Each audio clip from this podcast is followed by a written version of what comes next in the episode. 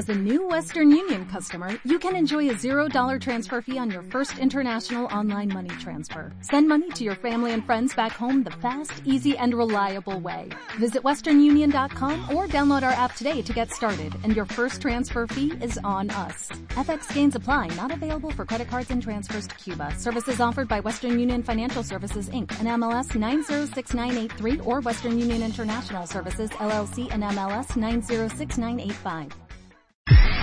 Muy buenos días, cuentavientes. Bienvenidos a estos W Radio. Son las 10 4 de la mañana. ¿Cómo va la vida en este precioso ¿Cómo amanecieron?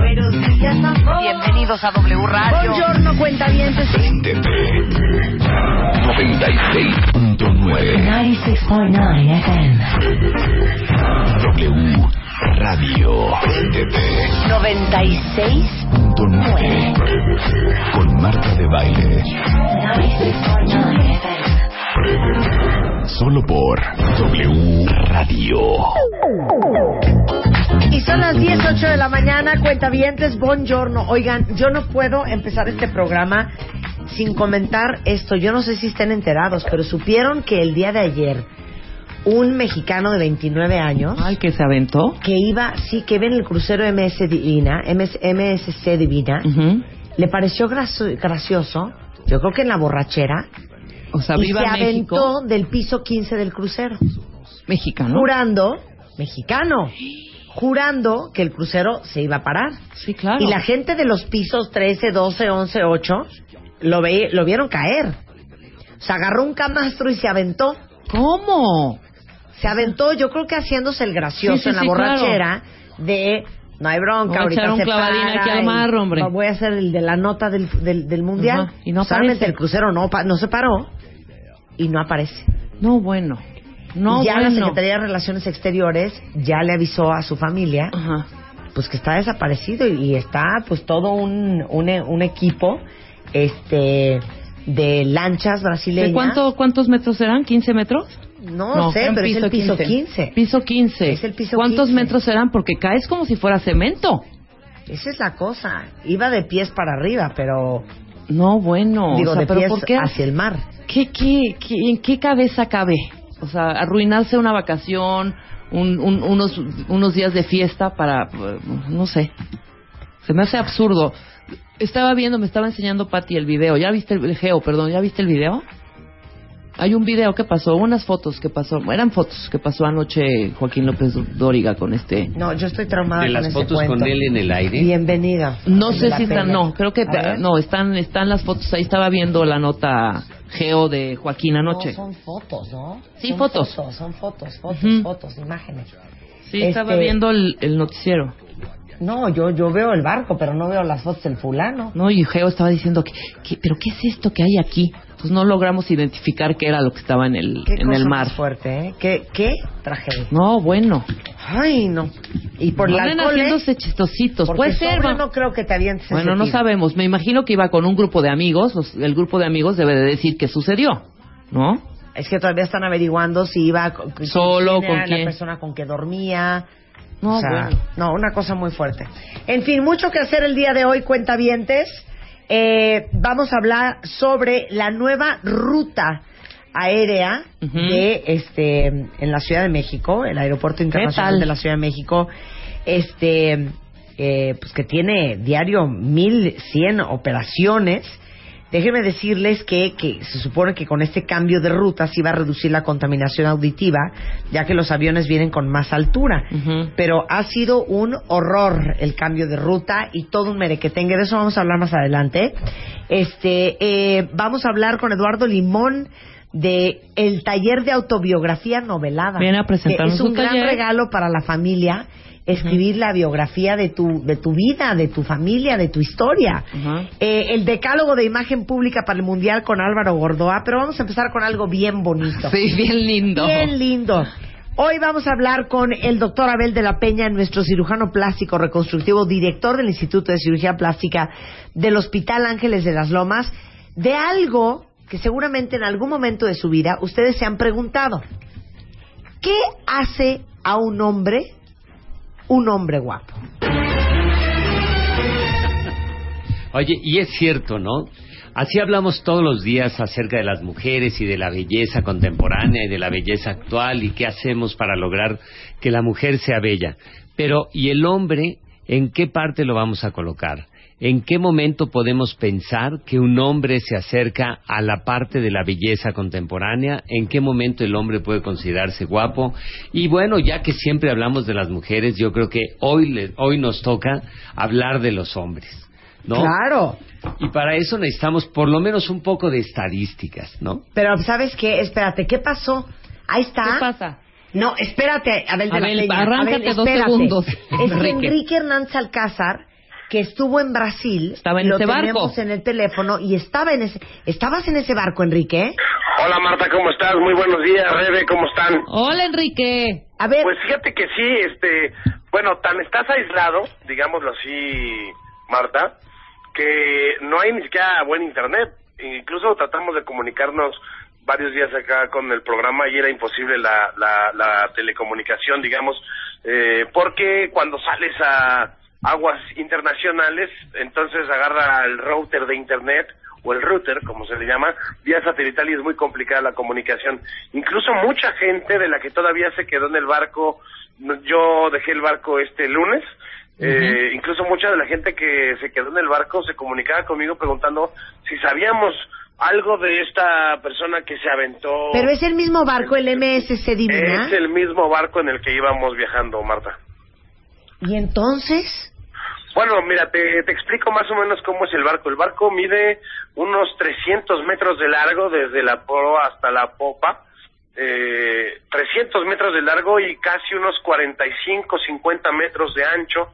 Son 15 pisos o decks, como se le conoce. 15 pisos. Allá no, no dicen el elevador piso 1, piso 2, dicen deck 1, deck 2, porque cada deck tiene, pues imagínate, ese mismo, ese mismo grado de tamaño. O sea, 300 metros de largo por 45 metros de ancho. La mayoría de los pisos son de cabinas o camarotes que pueden albergar hasta unos 3.000 pasajeros más 1.000 tripulantes del barco. Es decir, puede viajar ese barco casi con 4.200, 4.500 personas en un viaje normal. Ujú. 15 pisos son 15 decks. El de hasta arriba pues, es la el que está sobre la cubierta, digamos que está um, abarcando lo que viene siendo el cuarto de motores, donde está el piloto, alguna discoteca en la parte de atrás del barco. Luego viene el 14, que es donde está la zona de albercas, algunas techadas, algunas eh, que están al aire, al aire libre. Y en esas, en esas dos es la única manera en donde podrías tener como ese peligro quizá de, de estar muy a la orilla y pues de repente con el alcohol y la fiesta y demás me imagino eh, pues haber hecho una visión de ese tipo y, y aventarte. El que se dice desde las autoridades del propio barco del MSC Divina es que esta persona se avienta eh, del, del deck 15, que digamos que es un segundo pisito por encima del de la alberca, es decir, subes unas escaleritas y ya llegas al 15, Ok. donde está, hay camastros, te puedes asolear, etcétera. Y ahí, pues se habría aventado o, o caído. Dicen que, que es un, un acto de voluntad propia de este tripulante o de este pasajero, pues. Se aventó y cayó sobre los botes de emergencia, que no son como los de Don Gato ahora, son unos botes muy, muy grandes, de fibra de vidrio, es decir, sólidos, y que ahí se habría pegado y luego habría caído al agua. Eh, de la distancia que estaríamos hablando, Marta, de- Rebeca decían 15 metros, yo creo que es más de 15 metros, mucho más de 15 metros, porque, Son 50 metros, más o menos. más o menos, porque Sí. cada piso no mide un metro, ¿no? Este, es decir, imagínate, adentro de, de los decks de este barco incluso hay un teatro, Marta, para 1.200 personas. Imagínate lo que es eso. Sí, claro. Es casi lo que le cabe al Teatro Telcel, que Ujú. presenta Wicked en Polanco, eso dentro de un barco. Entonces, imagínate las dimensiones de las que estamos hablando. Por lo menos son 50 metros de, de, de altura del barco. Ahorita te tuiteo unas fotos de, de que tomé del barco desde afuera y desde adentro para que más o menos le hagan un cálculo de eh, el tamaño de este crucero. Es un crucero, pues, no es un barco. Claro, no, pero aparte, lo que estábamos platicando ahorita, si tú te avientas de 50 metros de altura, el, el, el, el agua se vuelve casi... Cemento. Cemento. Sí, no, obviamente, y además vas avanzando. Claro, es y decir, el barco Ajá. alcanza una velocidad máxima de unos 35 kilómetros por hora. Ahora, depende de qué lado se aventó para ver en qué sentido iba el barco sobre la caída de este, de este sujeto, de esta persona, y si se pegó primero en los botes, pues ahí ya el golpe es, pues caíte de 50 metros, ¿no? A una superficie sólida. Y luego habría caído al agua y bueno, pues sigue la búsqueda de, de esta persona. El barco sí se detuvo, se detuvo más o menos unas 10 horas, eh, en lo que se veía la búsqueda, si lo podían encontrar ahí mismo. Y bueno, pues hay patrullaje ya policiaco de la policía brasileña en esta zona cercana al puerto de Recife. Pero por eso les decimos que no es nada buena idea, nada buena idea aventarse de un barco y a ver qué pasa. Porque de entrada, el barco se tarda en frenar entre 15 y 20 minutos. Claro, no es inmediato. Y No es en, coche, ese, pues. en esos 15, 20 minutos, el barco avanza 10 kilómetros. O Sí, sea, tú claro. ya te quedaste 10 kilómetros atrás en lo que el barco se para. Sí, Y claro. ahora para que sí. se regrese por ti, no, está, está muy difícil. No, es, es una locura, la verdad es que eh, te- yo soy, de pronto me da un poco vértigo la altura, y sí te parabas en las orillitas de los, de los, de, de, de, de- de los decks y pues sí decías, Sí, ahí, bueno, decías, "Ay, me güey". quedo para atrás, ¿no? Incluso en los que estaban más abajo, que de repente se puede fumar en las, en, la- en los bordes, pues te acercabas y yo decía, no, mejor, mejor no, hijo. Claro, ¿No? y a- Pues así sí te da cierto, cierto temor la altura, pues. Y aparte este chavo que tiene 29 años, este, ganó un concurso para irse a Brasil. Mira Él fue nomás. una promoción de una Mira nomás. Qué Sí, la verdad es que el barco es de, de ganadores, casi todos los que Claro. van allí son porque se ganaron una promoción con alguna cervecera, con una refresquera, etcétera, ¿no? Ahora imagínate que sobrevives al trancazo, ponle. ¿A cuánto estará la temperatura del agua? De aquí a que te a, te- que te- a que te rescaten, quizá una hipotermia o algo. Y deja tú eso, un tiburón o algo que haya No, debajo. es que yo siento ¿Qué que- nervio? ¿Qué nervio? estuve ahí en las playas, en las playas de Brasil, en la playa Buen Viaje, por ejemplo, de Recife, hay letreros de cuidado con los tiburones. No, hombre. O sea, sí, en la, en la es, playa. que, es que yo creo que fue el trancazo. Ahora no Yo entiendo por qué iba impacto. caminando, o sea, no está, no están parados ahí porque son sirven como hotel para estar o pa- a- hacia Sí, dónde van se caminando. mueven, se mueven. ¿Para qué están Ah, moviéndose? mira, a, a ver, el, el- el secreto es, es muy fácil. Eh, el barco puede estar encallado en algún puerto, ciertas horas, pero bueno, también el negocio de los cruceros es lo que hay adentro. Claro. Es decir, el alcohol y el casino. Fundamentalmente esos dos son los negocios de un crucero. Entonces te llevo más, Y- más, más para adentrito, para que El consumas. asunto es que en aguas internacionales sí puede operar el casino porque las leyes de Brasil impiden que en su territorio se operen casinos, se fumen embarcaciones o se sirva alcohol.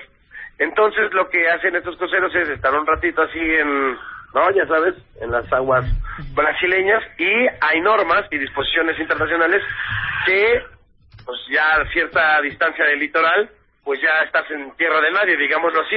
O sea, no respondes a una legislación específica, sino a procedimientos y a protocolos internacionales acordados por los países. Pero no habría sanciones, digamos, y ahí sí pueden operar los casinos, ahí sí pueden haber mucho Claro. tipo de, de actividades dentro del, del crucero que no podría haber si el crucero está encallado en algún puerto. ¿Sabes qué? Aparte dicen que hay un chorro de alcohol circulando, ¿no? No, bueno. No sabes, no sabes la cantidad, ¿eh? Eh, Cuando llegas te dan unos vales, Ajá. bueno, en mi caso así ocurrió, te dan algunos vales, eh, a- y a los ganadores sobre todo, ¿no? Los que van por promociones y demás. Bueno, que yo dije, ¿y eso cuándo se los van a acabar?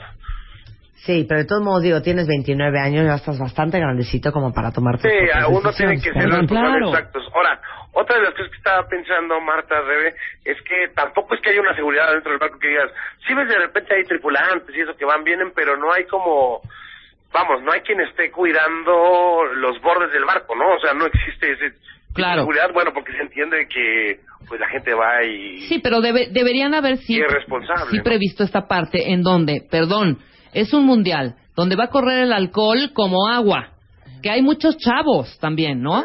Y ahora, trepa, imagínate todo lo que hizo este muchacho, agarró el camastro, ¿no? Aventó el camastro, se trepó, treparte a la partecita para o al balconcito Al o algo, no creo que te tome, no creo que te tome cinco segundos. O sea, hay gente alrededor tuyo, no sé, no sé qué habrá pasado, no sé si estaba Ay, pues acompañado. es que y- en la borrachera. A ver, güey, vas, güey. A ver, aviéntate. O igual se resbaló. Güey, no seas maricón, güey. además, cuando, cuando ocurre? Ocurrió esto según el reporte ayer, ¿no? Sí, exactamente. Vamos, ayer. ni siquiera, ni siquiera era terminando ponle el juego de México, ¿no? El Sí, mar- claro, ni siquiera México, Croacia y ganando México, ¿no? No, bueno, ni siquiera México-Brasil y con lo que pasó que era como para aventarse del... sí, ¿no? claro, del ángel de con la alegría, banderada. ¿no? Pero no, bueno, o sea, la verdad es que también ahí cada quien debe ser responsable de sus actos. Firmas algunas responsivas para subirte a un crucero. O sea, no es de que te subes. O sea, hay, hay ciertas cosas que firmas, eh, Claro. responsivas, firmas un, un chequeo médico, etcétera. Hay varios procedimientos cuando tú ingresas a un crucero, ¿no? Hijo, man, pues pobre de la familia, pobre del chavo, ojalá. Sí, y bueno, pues estaremos esperando el reporte de la Embajada de México en Brasil, el Consulado de México en Recife, para, para saber qué es lo que está ocurriendo o qué, qué va a ocurrir con este chico que se reporta desaparecido hasta este momento. Pues gracias, Enrique. Ya estás en México, ¿no? Ya, ya estamos por acá con una bronquitis de aquellas por las mojadas, pero ya, ya listos para regresar al micrófono hoy. Qué barbaridad. Bueno, pues gracias, Enrique, por, por, por pasarnos el reporte, la Un información. beso, Marta. Un besito. Beso, querido. Rebeca. Era Enrique Hernández Alcázar contándonos, él estuvo en el barco en el MSC Divina, que es el mismo barco donde saltó este chavo ayer, chavo que todavía sigue desaparecido.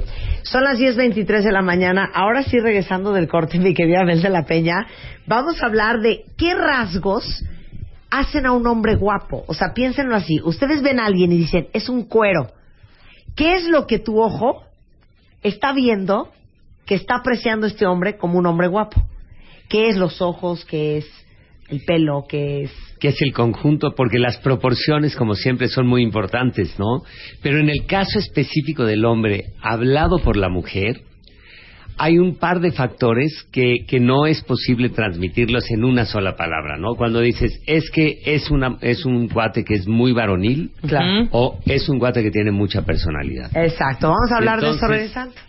Claro. Hay, hay que definir qué son estas cosas para ver qué pasa con la gente que es muy Y atractiva. yo creo que hay que preguntarle a los cuentavientes hombres, ¿se creen guapos? O sea, se ven al espejo y dicen, wow, soy un cuero. A ver cuántos. Pero justamente yo ayer viendo una película con las crías, Ajá. vi a un fulano, ahorita regresando del, del corte se los voy a tuitear, y todas estaban vueltas locas por él. Y les dije, les voy a decir por qué este hombre está bien guapo. Y di mis dos razones por las cuales uno dice, qué hombre más guapo. Pero lo voy a decir regresando. Tuitea la foto y lo ¿Va? dices. Va. Ya volvemos, no se vayan. Tuitea a Marta de Baile. Arroba Marta de Baile. Tuitea. Tuitea.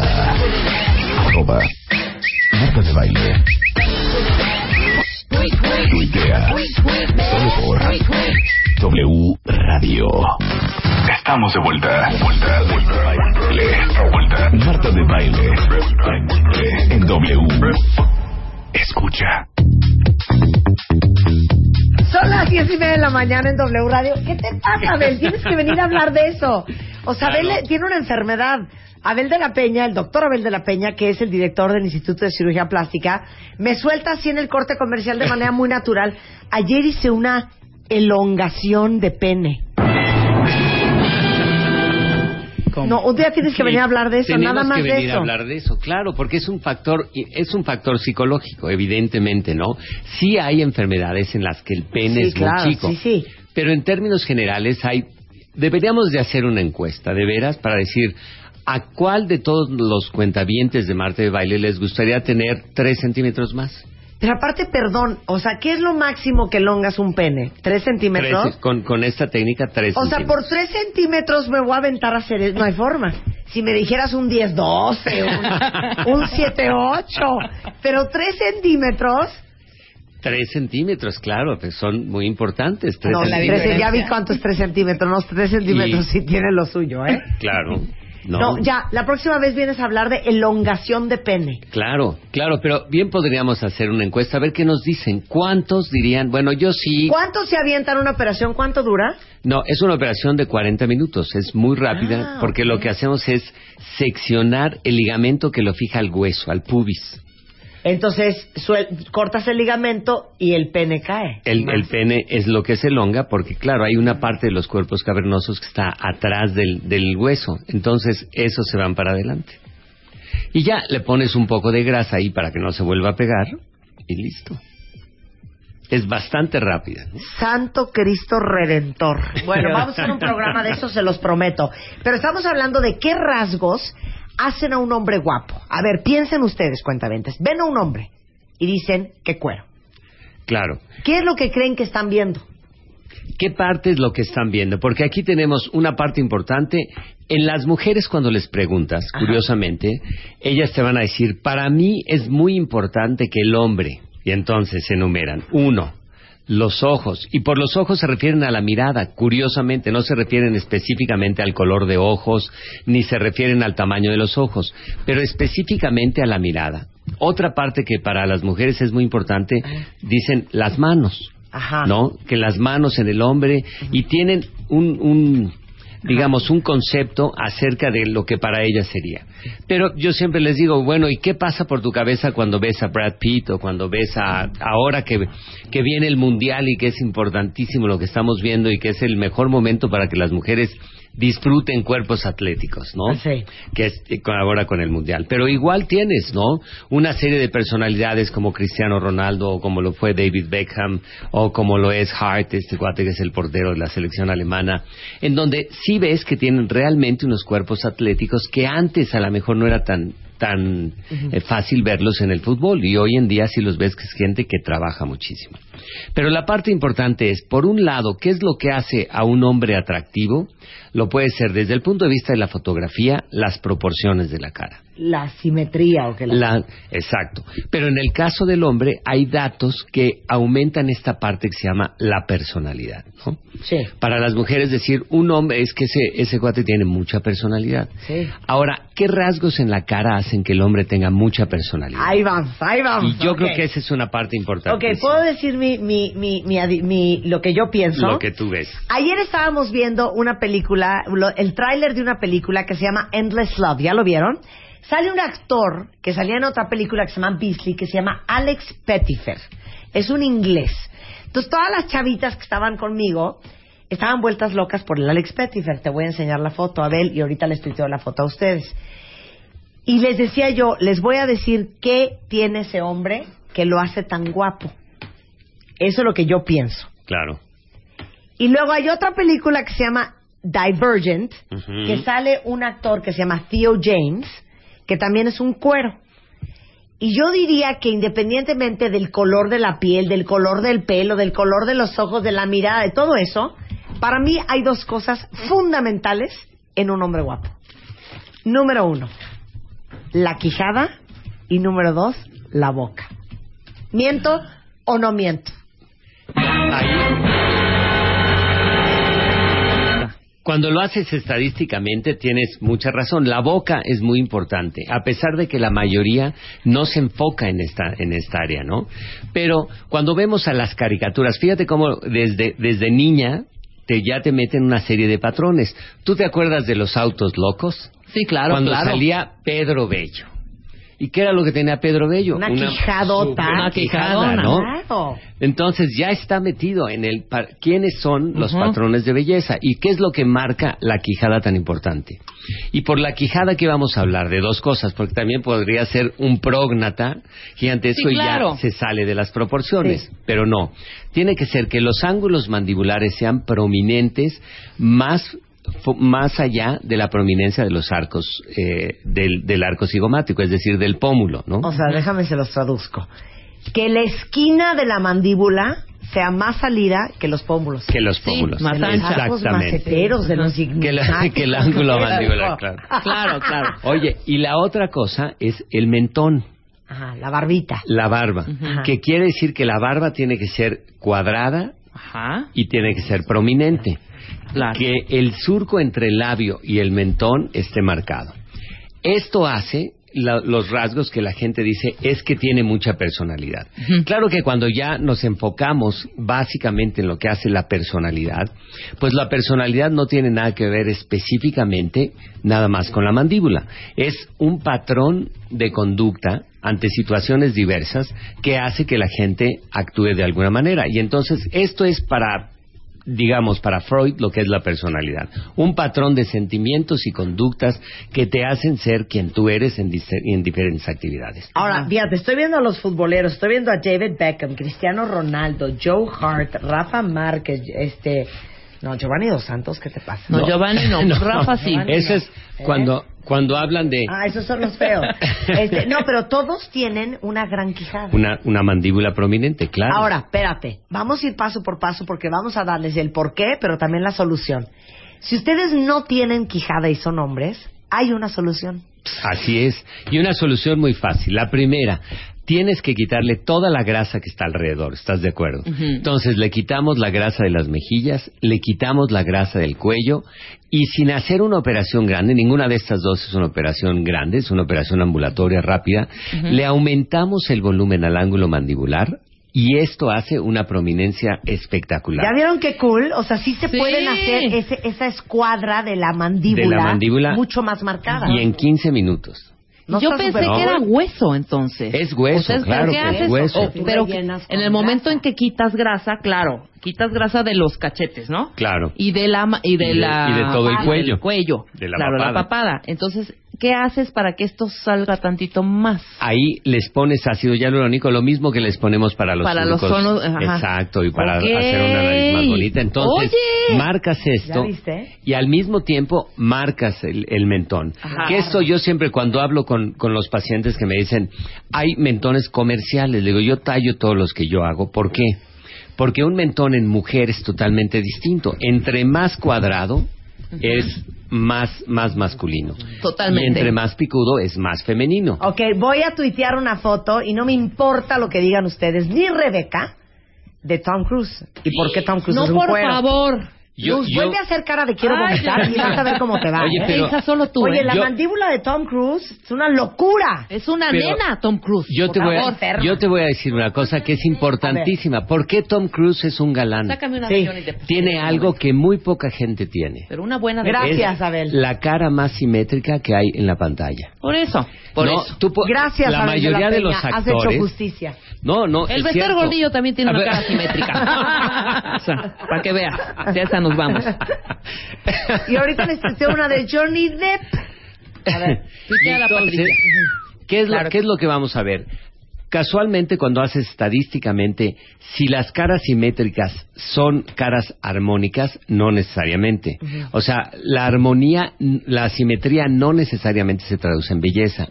Pero cuando tú tienes una cara como la de Tom Cruise, que tiene el mentón prominente, los ángulos mandibulares prominentes, tiene, ahí yo te diría, por ejemplo, los ojos de Tom Cruise son muy chicos y sin embargo, Es un cuero. el- la armonía completa de la cara quiere decir que se guardan las proporciones de las que habíamos hablado alguna vez, ¿no? La distancia entre los ojos que sea la misma que está entre los ojos es la misma de las aperturas palpebrales, ¿no? Claro.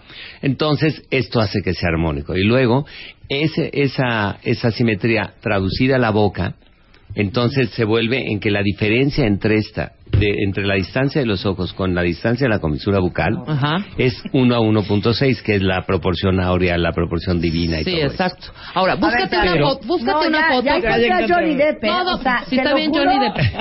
Estoy buscando su mejor foto. No, búscala, no, encuentro, no, sí ¿eh? encuentras, vas a encontrar. Búscate Oye, una de Tom Cruise donde de En los verdad. piratas del Caribe. ¿Cómo se cuando dividen la cara de Tom Cruise para verle la simetría? Perdón, Abel, que ahora Sí. sí te vaya en contra de tu expertise. De la teoría. De la teoría. Pero tiene dos dientecitos, los dos frontales los tiene chuecos. No importa. Sí, no, no, y la nariz, una nena. la No nariz importa. la tiene muy desviada. Y Ahí la estamos. nariz la no, tiene nariz. súper chueca. Ok, Claro. continuemos. Entonces, la mandíbula es muy importante. Cuando un- ustedes dicen qué guapo está, seguramente están viendo la mandíbula también. Está Claro. generalmente la mandíbula.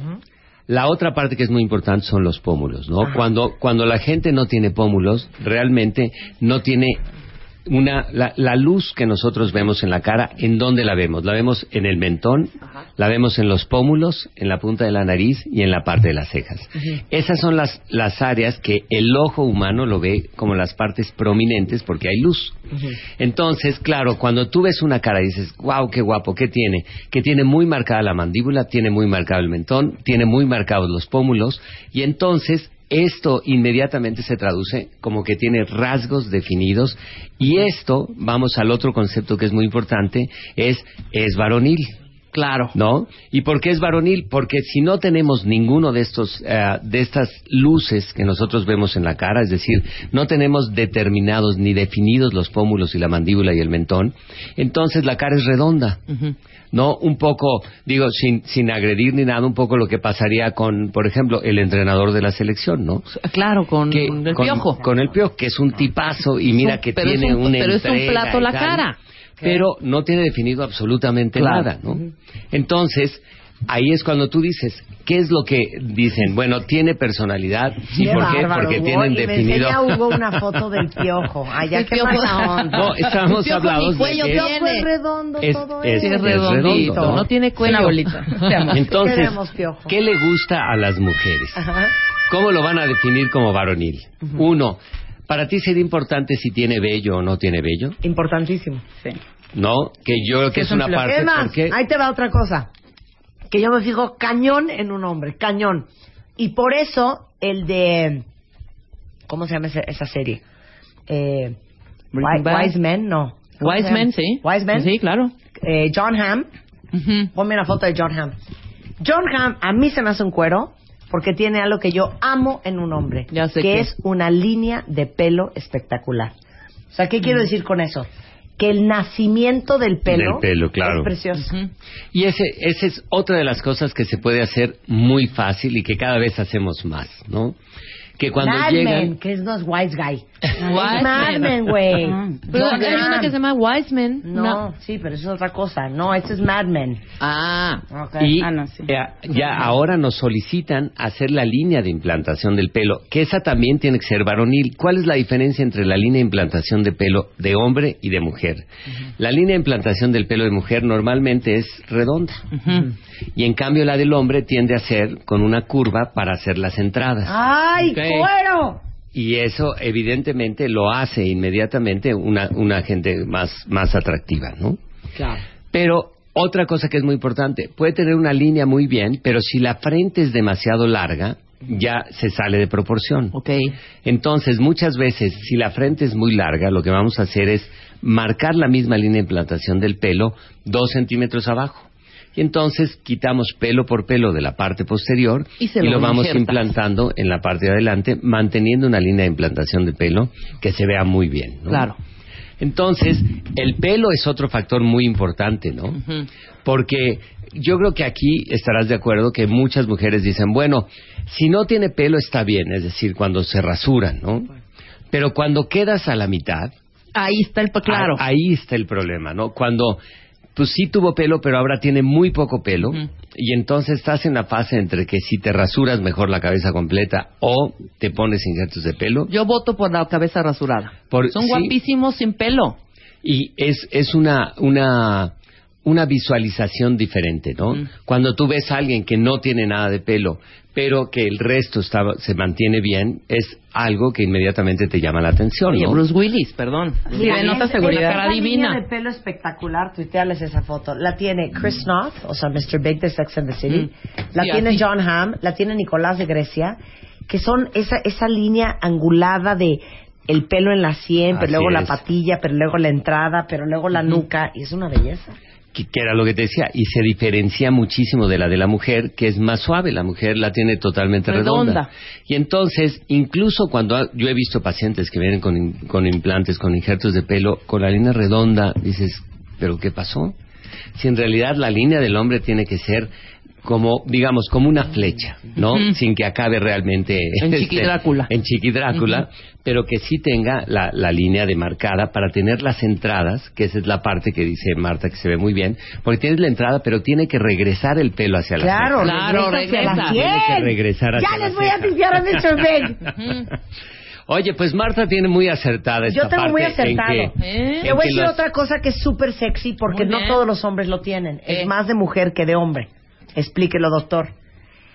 Que lo tiene el Alex Pettifer y lo tiene el Theo James y lo tiene Mr. Big, la boca. La boca, claro.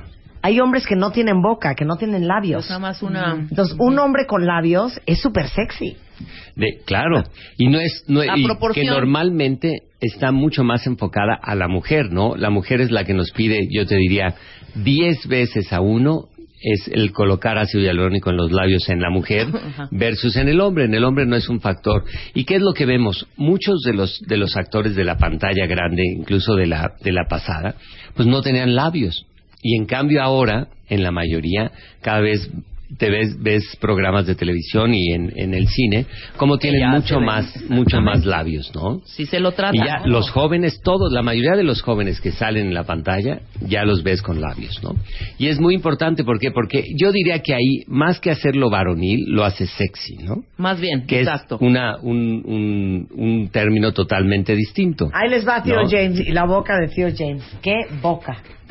Sin Ahora, ¿por qué los hombres ¿no? tienen menos boca que las mujeres? Yo veo que tradicionalmente el volumen del, del labio tiene que ver mucho más con la mujer que con el hombre. Aunque conforme hemos ido avanzando en esta, eh, en esta carrera contemporánea del- del- de la humanidad, se han perdido volúmenes de muchos lugares, no nada más de la, no nada más de los labios, ¿no? La mujer hoy en día no tiene los labios que tenían antes y los hombres mucho menos, ¿no? Y aparte les doy, les parto el corazón, cuentavientes, para todas las que amamos nuestras bocas. Yo amo mi boca, Yo amo la porque mía. soy trompudita. Yo soy bocona. pero con la edad se va perdiendo el volumen. Y ahora, este es, este es muy importante. Angelinarse. De, claro, pero aquí hay que mantenerlo. Yo siempre les, les digo, cuando hablamos de este, de este elemento que son los labios y que es una parte importantísima de la cara, yo le tomo una fotografía. Antes de que yo le vuelva a hacer los labios, le tomo una fotografía. Y luego le presento la de antes y después ahí, para que ella vea cuál es la diferencia. Claro. Pero la diferencia es que tú la puedes llevar hacia lo que tuvo cuando era joven. Pero si te tratas de pasar, ahí empiezan los desastres que estarás Claro. de acuerdo conmigo, Totalmente. ¿no? Sí, Bocas claro. que parecen de pato, que de repente las Sí, ves en la, sí. en la cola del banco y del cine y tal, que parecen unas bocas muy prominentes, ¿no? Pero en el hombre, así como dice Marta, es exactamente lo mismo, ¿no? En donde cada vez se necesita tener más volumen, ¿por qué? Porque si juntas la parte de la prominencia de la mandíbula, la prominencia del mentón, y le das volumen al labio inferior, no tanto al superior como al inferior, entonces ahí logras lo que estabas viendo en la fotografía, ¿no? No necesitas tener un labio superior prominente, Es el de abajo. pero Sí, el es inferior este. es el que va a marcar la unión entre el mentón prominente y el labio inferior. Claro. Y eso traduce inmediatamente, otra vez, que las características de la cara sean marcadas y esto hace un, un hombre atractivo, ¿no? Claro. Es que yo creo que la tocada es la mandíbula. Sí. Ahorita estaba pensando el cuello, o sea, un hombre con un gran cuello. Sí, pero el cuello no se le ve, como por ejemplo al pobre piojo. O, a- o al grasa. Temo, o a Cuauhtémoc. pero es que es el rollo es la mandíbula. Es, todo está en la mandíbula. Todo está en la mandíbula. ¿eh? Y man- No, y pero te voy a decir de la boca que es también. ¿Qué? O sea, independientemente de los dientes y de tener una dentadura per- padrísima, Así es. perfecta. En el momento de hablar, que ahorita que hablamos todos, hay hombres, no sé, o personas que no se ven los dientes de abajo. Claro. ¿Sabes? Que están hablando y no se le ve, ves que no se le ve el- nada de abajo, no se ve el diente de acá. No, eso está bien. No, hombre, no, no, no, no, no, o sea, que ¿Qué es hable eso? que no se le vean los dientecitos, por lo menos un poquito, un poquito. El borde. El ¿no? bordecito. El hijo. borde. Cero. ¿Has vi- no, yo he visto hombres Yo no que- puedo la gente que habla y se le ven los dientes de abajo. No, no, no, no es abajo. Y Ve ahorita cómo- todo el mundo enfrente de un espejo. Sí. Ve cómo está, ve qué bonito se ve. Ve, ve a Abel. Habla, No. diga algunas cositas. Sí, cuan- Sí, cuando estás repente, hablando se ¿sabes? asoma, Pero ¿no? hay gente que no se le ven los de arriba y solo se le ven los de abajo. Sí, Y es, ese ese es signo de edad. Ese es Ese signo de edad? edad, lamentablemente. Ay, Así no. como decías que se va perdiendo el volumen del labio, y es cierto. ¿Y por qué se pierde el volumen del labio? Porque se pierde el volumen de la cara. Se pierde mucho hueso y entonces el labio empieza a caer. Una característica de edad en hombres y mujeres, Marta. El labio superior, es decir, la parte blanca, se va haciendo más larga. La parte del Acá. bigote. La parte del bigote, Ajá, exacto. ajá. Entonces, en el hombre, si te dejas el bigote, lo puedes ocultar muy bien. Pero en la mujer va creciendo. De hecho, hacemos una operación Cállate, cállate. para reducir esto, porque entre más largo el labio, se ve de más edad anciana y te ves. te ves más grande. Y y- arrugada, imagínate. No, y la otra cosa que sucede es que empiezas a no enseñar los dientes de, de, de arriba. arriba. Claro. Y los dientes de arriba es algo importantísimo. Importantísimo. Tomatita. Ay, no, no, no. O sea, Sí. Oigan, ya vi que se prendieron cañón y cero jaló Johnny Depp, ¿eh? pon a Johnny Depp. Me Dicen, ay, Marta, Sí, qué injusta. Tuiteé una foto de Johnny Depp guapo. Perdón. Sí. Es- ¿qué- cuál es- tuiteó? esas son las que Yo la hay. voy a escoger. No.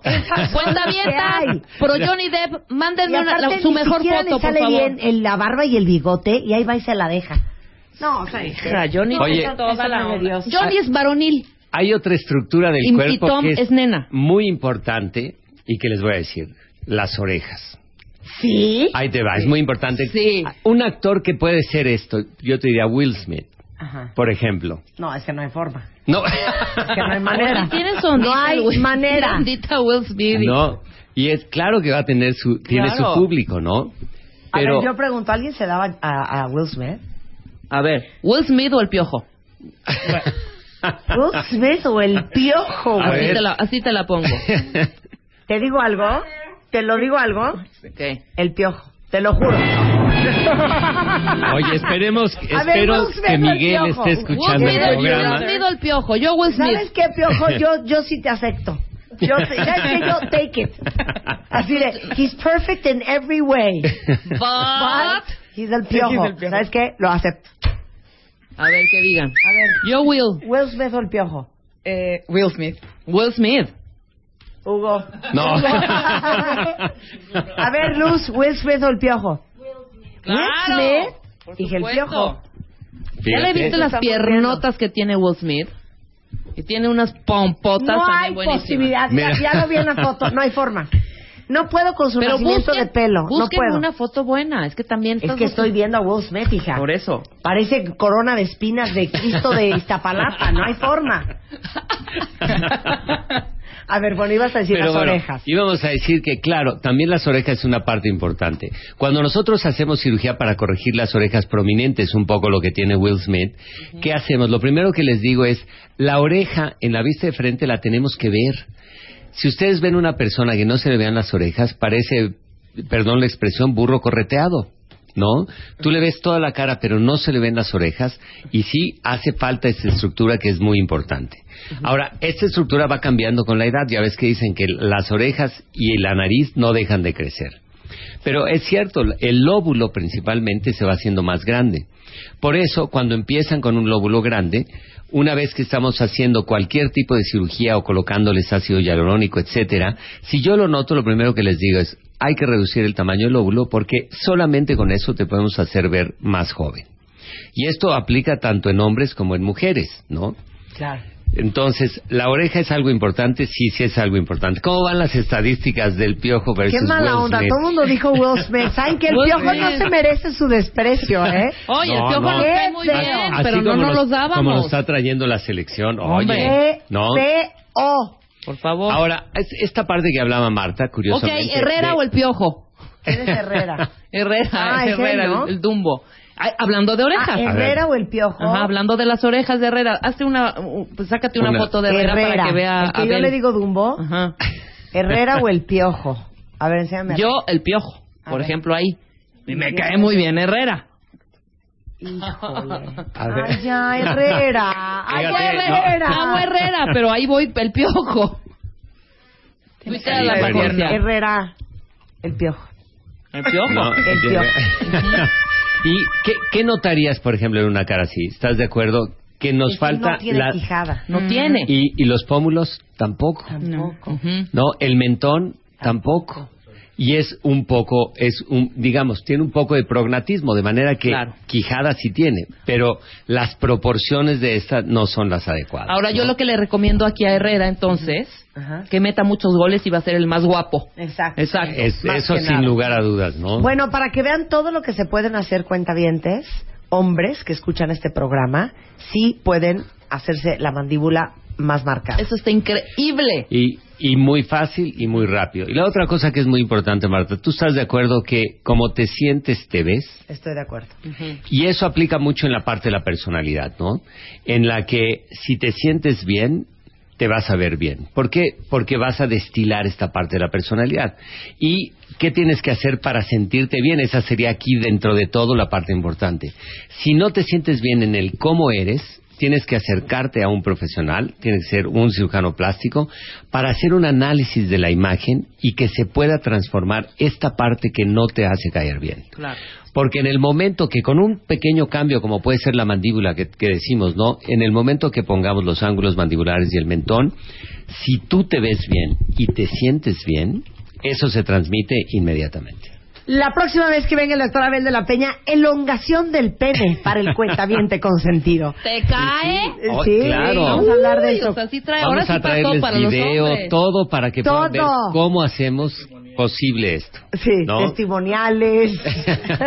Hugo, eres Oye, testimonio. Vas a ser Sí, va a ser un testimonio, pero no sin nombre, nada más va a decir qué pasó y qué sintió. Exacto. Mira, de la mire, a Peña mí me está en el operó. Abel. Sí, ¿No? está, está en el Hospital Ángeles de las Lomas. Es el director del Instituto de Cirugía Plástica. Es cirujano plástico reconstructivo. Y está en versebien.com.mx, es la página de la es. clínica. Y en el Hospital Ángeles el teléfono 52 46 96 39 y evidentemente en Twitter que tratamos de contestar todas las dudas que ustedes tengan tanto en Facebook como en Twitter y en Twitter es Abel guion bajo D de dedo P. Te queremos, Abel, te queremos. Oye, pues es un gusto estar aquí con tus cuentavientes que tengo el honor y el privilegio de recibirlas en la oficina Claro. y que me da muchísimo gusto. Y lo que más gusto me da es la admiración que tienen por ti y por todo el grupo. Ay, muchas gracias. Porque llegan las pro Ay, fan de Rebe igual, ¿eh? ¿Eh? ¿Para que Sí, sí, sí. Te queremos. Abel, te queremos. Son las 10.58 de la mañana en W Radio. La nueva ruta aérea. Y viene Jen Stevens, que es coordinador del Comité Ciudadano, este, de la zona más afectada con el tema, pero de lo peligroso que es esta nueva ruta aérea. explica ahorita. Según los expertos, ahora nos lo van a explicar. Hacemos un corte y regresamos, no se vayan. Ya volvemos. De baile, de baile. Marta de baile en W. Para que la tengas, para que te llegue, para que no infartes, para que no corras.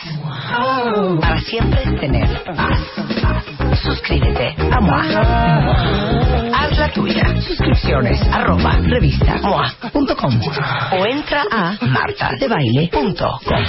Haz la tuya. Si tienes ID de cuenta bien, te recibe un descuento especial. Una revista de Marta de baile.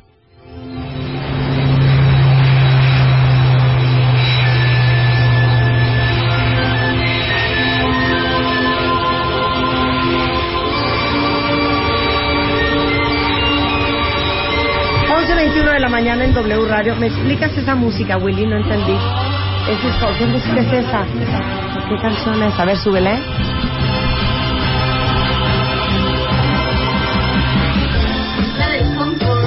Ay, es la del Concord. Ay, claro, pero ya no hay Concord. O sea, que no viene al caso esta música ahorita. No, si viene al caso es avión. Es avión. Punto. Oigan, resulta ser que les cuento la historia.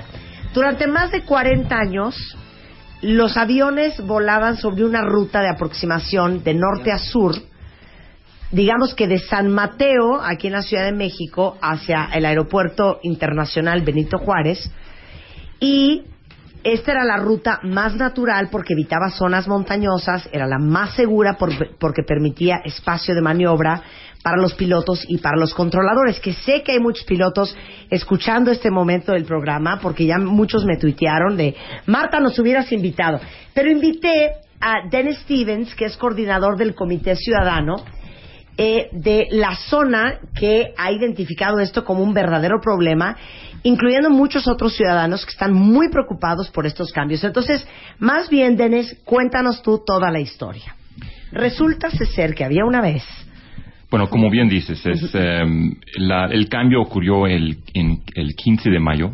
Sí. Eh, obviamente, la primera reacción, o la, eh, nos, nos dimos cuenta, o los vecinos se dieron cuenta cuando escucharon el ruido. Sonaba como, como un desfile militar. Sí.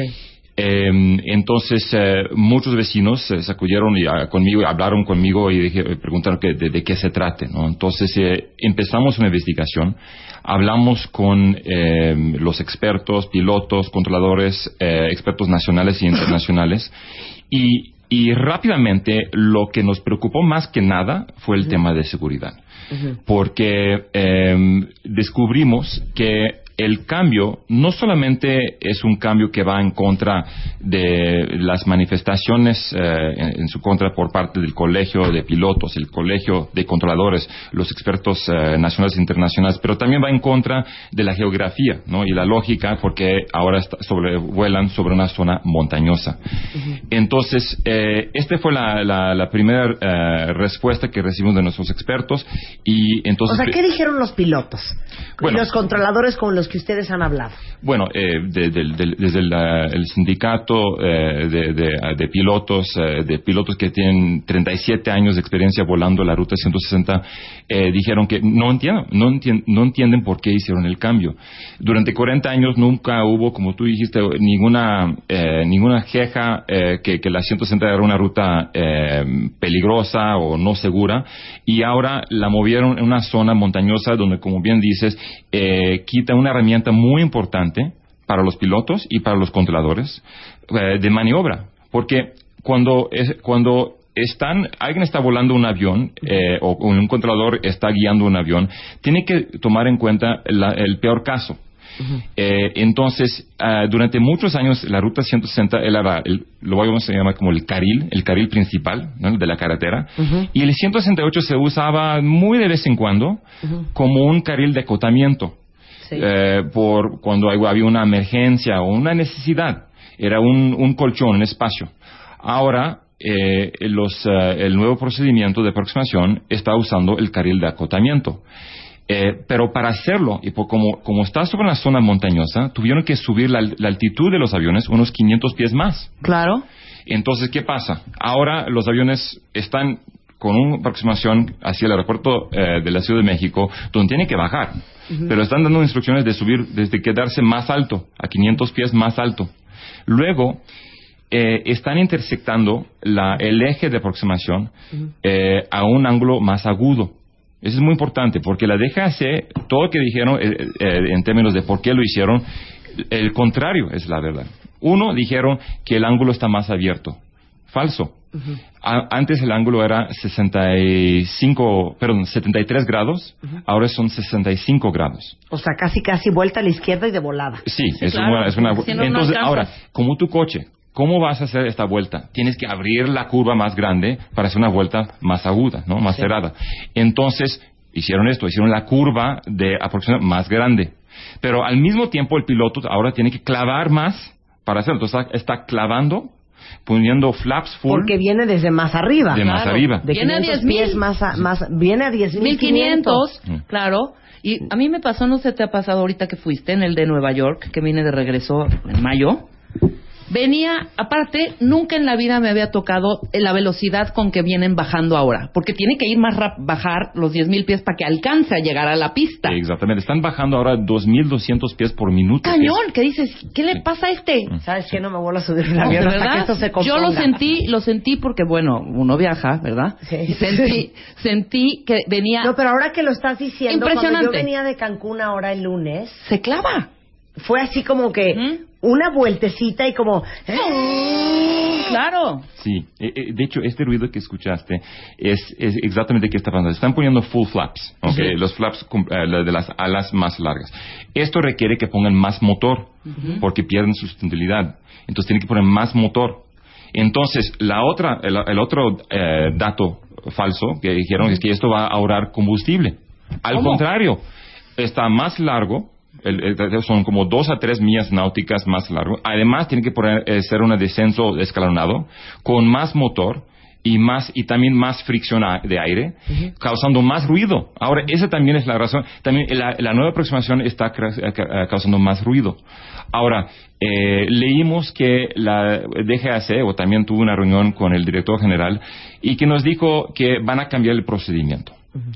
Eh, nos dijeron que también van a buscar una ruta que se eh, depende de una navegación satelital. Entonces, como la DGAC tiene su mandato principal, es la seguridad aérea, están reconociendo que la 168 no es la ruta adecuada. Entonces ahora, y, y esa es buena noticia, están buscando una solución, están buscando cómo corregirlo. Pero cuando vemos que estamos en, eh, que tenemos a los pilotos, eh, el colegio de pilotos, el eh, colegio de controladores, los expertos, el terreno, todo está en contra de esto, ¿por qué hicieron el cambio? De eso vamos a hablar Nadie, sa- regresando. nadie sabe. Yo quiero saber tus teorías. Exacto. Entonces, ¿por qué? Si no es seguro, si los pilotos y los controladores, que al final son, son los que los que están ahí metidos y los responsables y los que están volando el avión y los que están controlando los aires de la Ciudad de México, ¿por qué si ellos se quejaron, pasó y se cambió esta ruta de la 160 a la 168? Y nadie Esa sabe es la nada. gran incógnita. Y si tenemos pilotos escuchando, tuitenos o Sí. facebookenos felices, y ahorita regresamos hablando de esta nueva ruta aérea que tiene a muchos con los pelos parados de punta. No nos vamos, volvemos en un momentito. Ya regresamos. Regresamos. Marta de baile en W. Marta de baile. Préndete. Estamos de vuelta. Vuelta, vuelta, baile. Vuelta. Marta de baile. En W. Escucha. Estamos de regreso en W Radio y a las 11.34 de la mañana estamos hablando sobre el cambio de la ruta aérea, que antes era la 160, ahora es la 168, y hay una gran, gran, gran preocupación por temas de seguridad con este nuevo cambio. Eh, no es que lo esté diciendo nuestro invitado Dennis Stevens, que es coordinador del Comité Ciudadano de la zona, sino que también el Colegio de Pilotos manifestó por escrito su inconformidad con la nueva ruta 168, simplemente por razones de seguridad. Y así también el Colegio de Controladores, que también mandó un escrito con su inconformidad con esta nueva ruta 168. Es un tema de seguridad. Es un tema de seguridad y afecta, no, mencionaste nuestra zona. Bueno, Sí. eh, yo, yo tengo eh, la, eh, la oportunidad de hablar de esto, pero hay muchas zonas que están afectadas. Eh, está afectando eh, Benito Juárez, eh. Álvaro Obregón, eh, colonias como Torre Miscuac, Reforma Social, eh, Bosque las Lomas, eh, el, el Estado de México también, Whisky Lucan. Eh, este, este cambio está poniendo en riesgo la seguridad de no solamente cientos de miles de habitantes, pero de millones de habitantes. Entonces es un tema muy importante y, y la verdad es que no fue eh, difundida, ¿no? La, la decisión fue una decisión arbitraria y no fue difundida y peor que esto, y que es muy importante destacar este punto, no siguieron los procedimientos establecidos por reglamentos internacionales para hacer este, encam- este cambio. Y eso también es, es un otro nivel muy preocupante, cómo, cómo hicieron este ¿Cómo tomamos las cómo decisiones en este país? Ahora, ¿cuál es la agenda escondida de esto?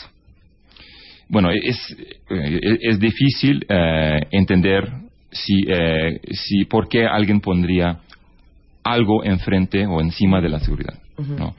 Entonces, eh, lo que quiero primero explicar es la- la- las conversaciones que tuvimos con el director general de la DGAC.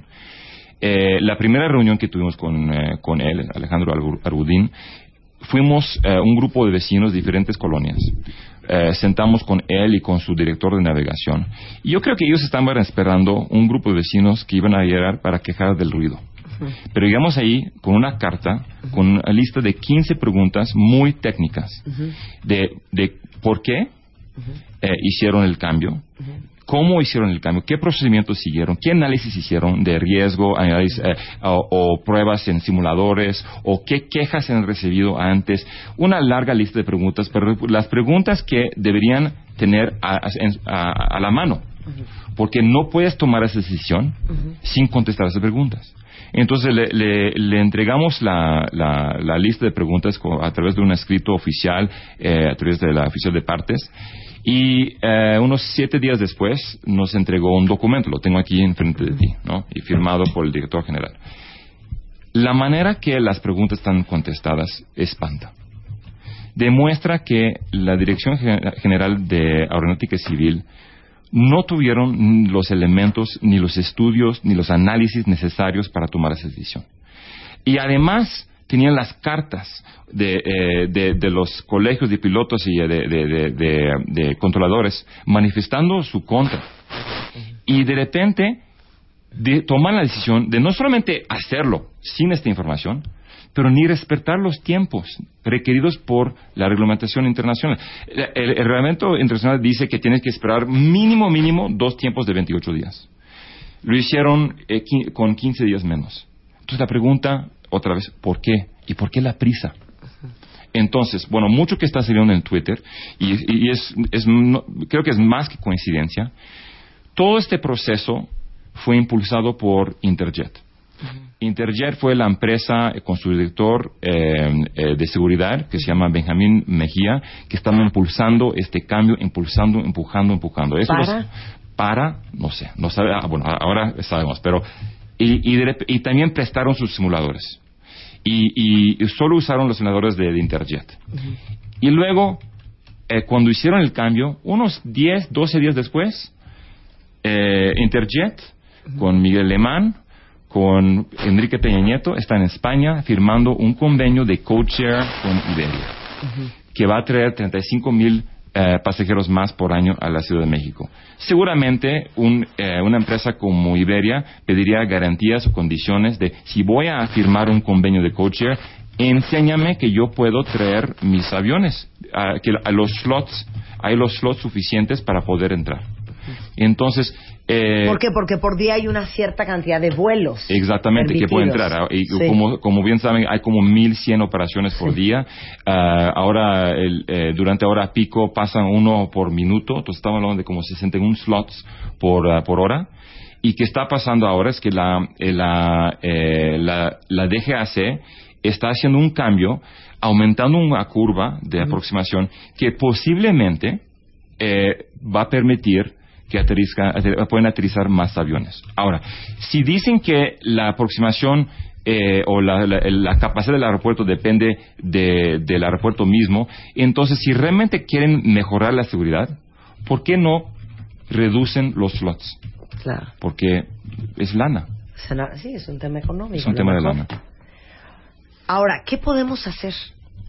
Bueno, ¿O en qué va el, el- el- el asunto? ¿dónde estamos ahora?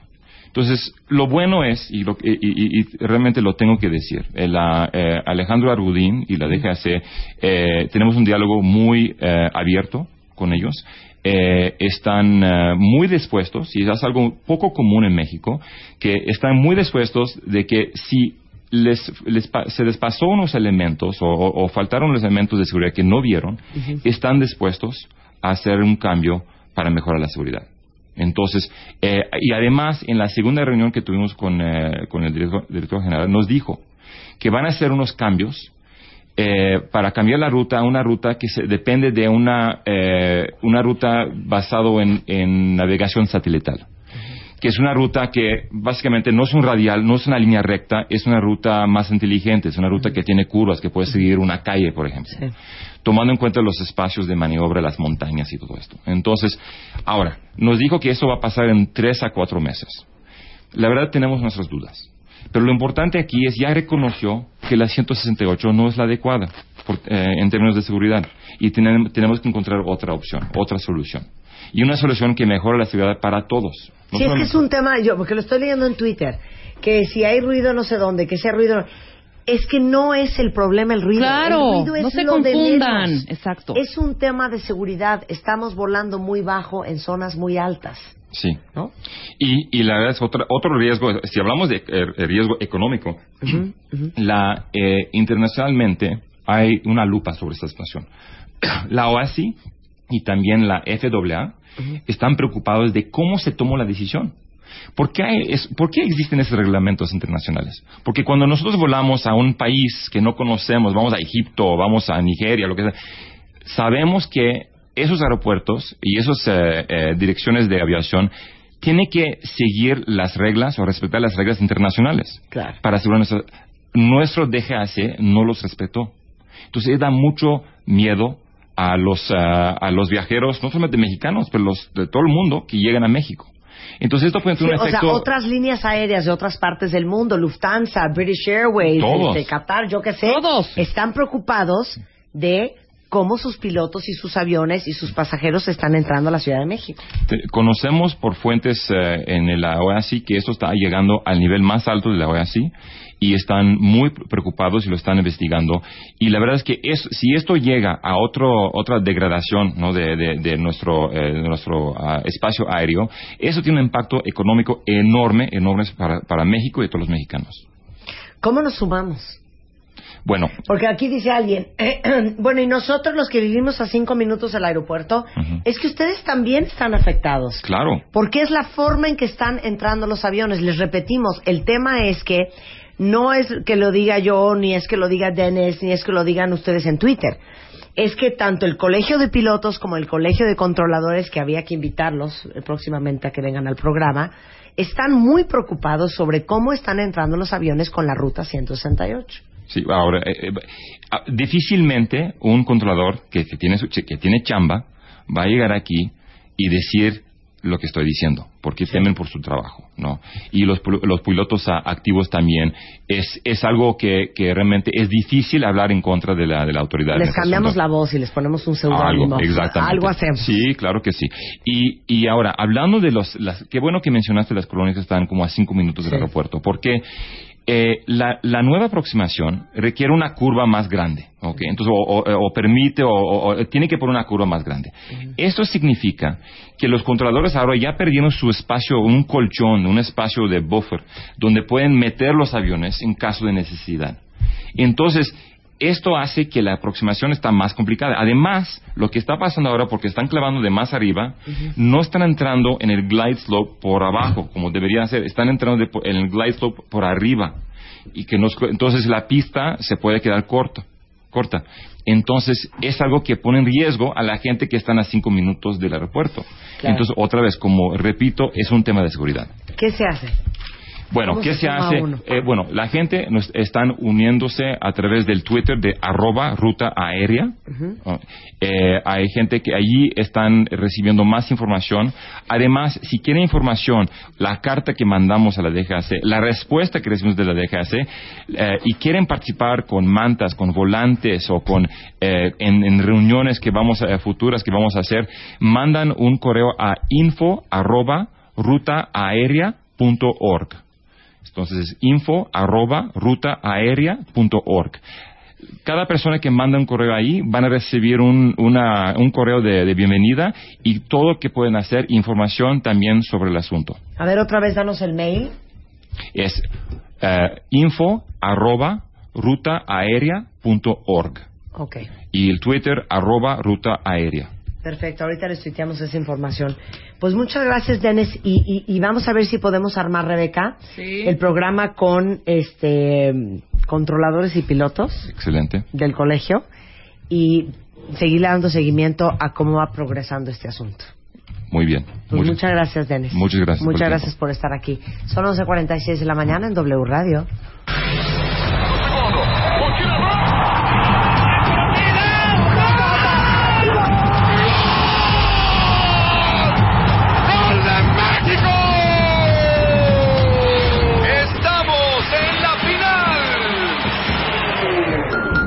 Esto es lo que quisiéramos escuchar durante todo el Mundial. Pero si por cualquier motivo esto no llegara a suceder, Marta de Baile tiene el balón en su cancha. Todos los días del Mundial vamos a meter golazos con nuestros invitados. Marta de Baile tiene el balón en su cancha. Solo por W Radio.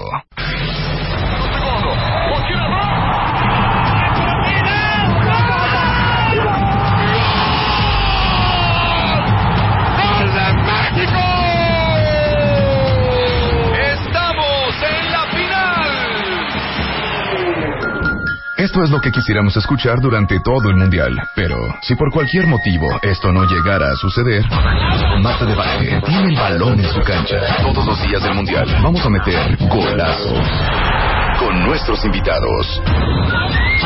Marta de Baile tiene el balón en su cancha. Solo por W Radio.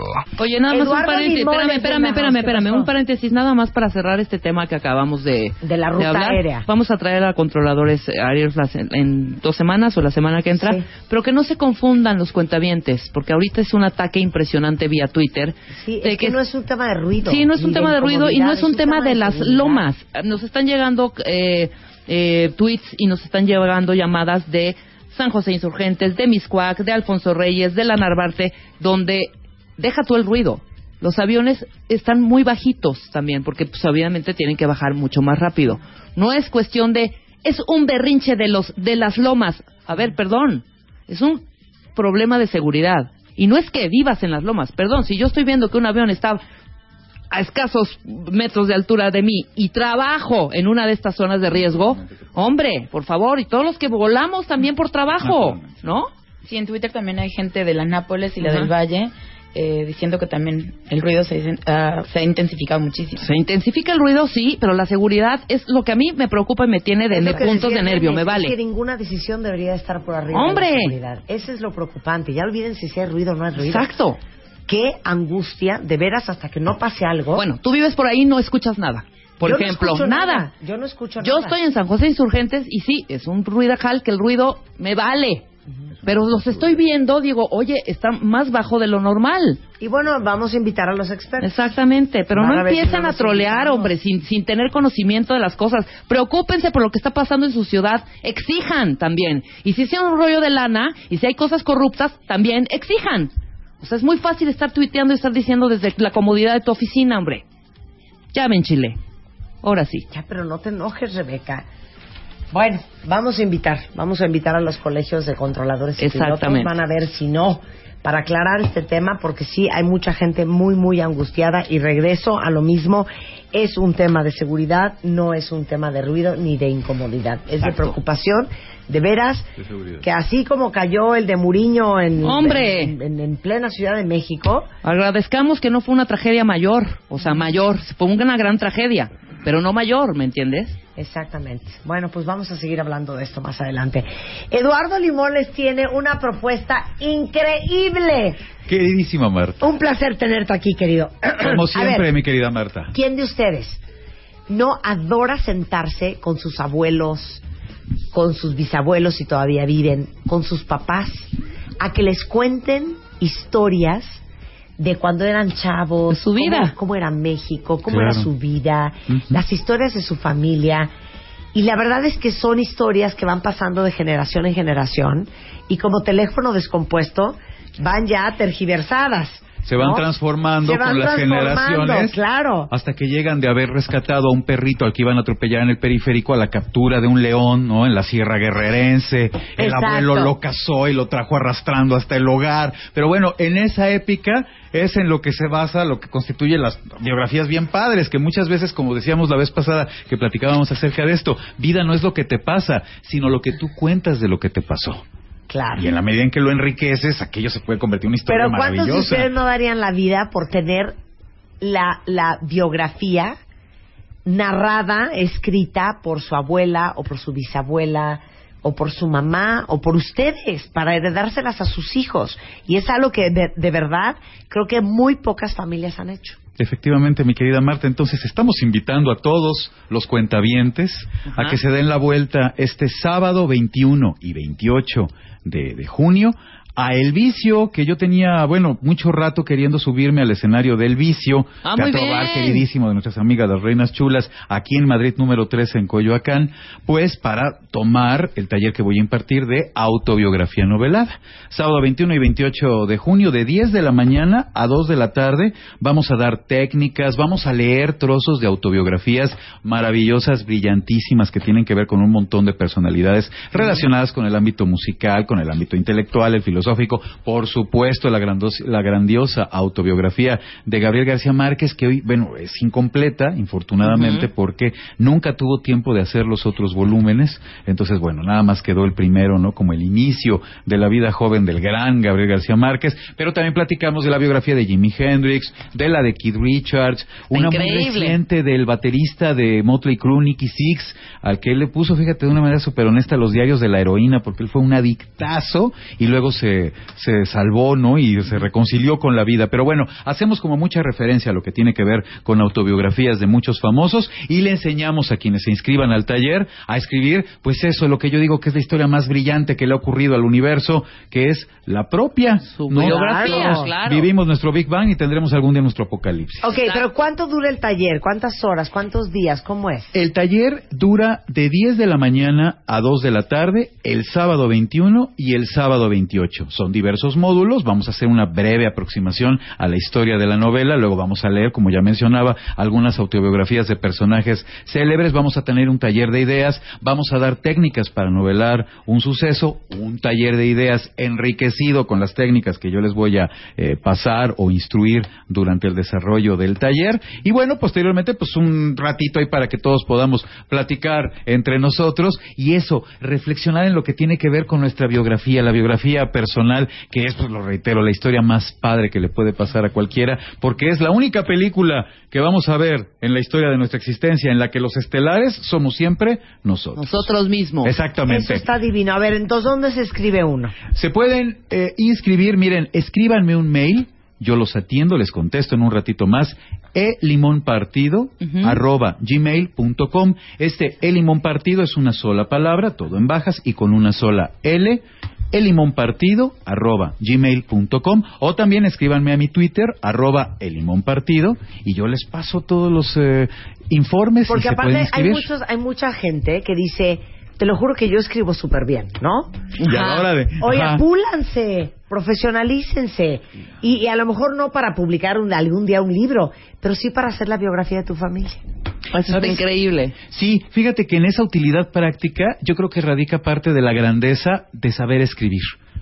En gran medida yo me pongo a reflexionar, a todos, a todos nos han pasado grandes historias en la vida. Pero ¿cuál es el momento ideal para? O sea, porque pues ahorita puedo yo ir Sí, y mira todo qué ese bueno. rollo, y- pero todavía creo que me falta un poco, ¿no? ¿Sabes ¿Qué yo momento creo- decides?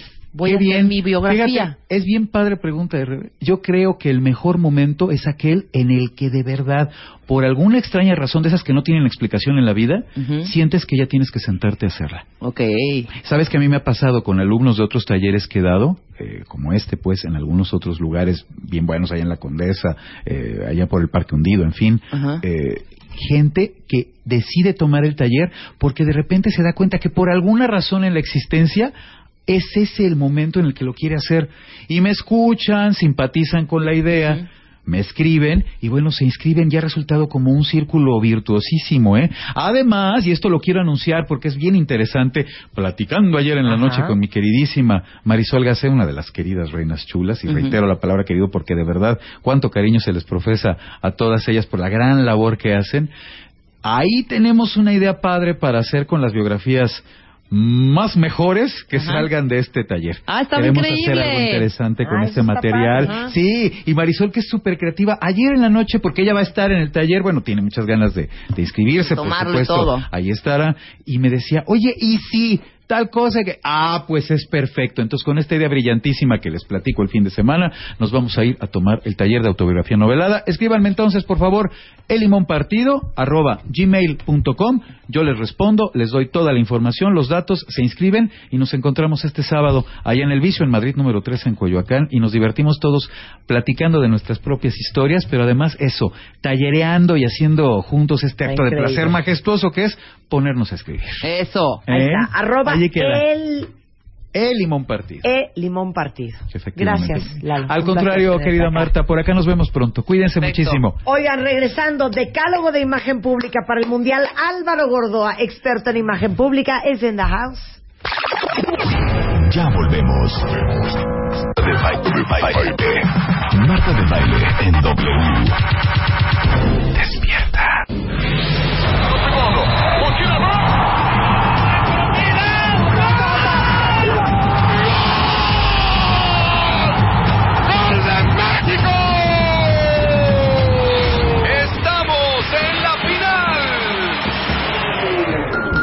Esto es lo que quisiéramos escuchar durante todo el Mundial. Pero si por cualquier motivo esto no llegara a suceder, Marta de Baile tiene el balón en su cancha. Todos los días del Mundial vamos a meter golazo con nuestros invitados.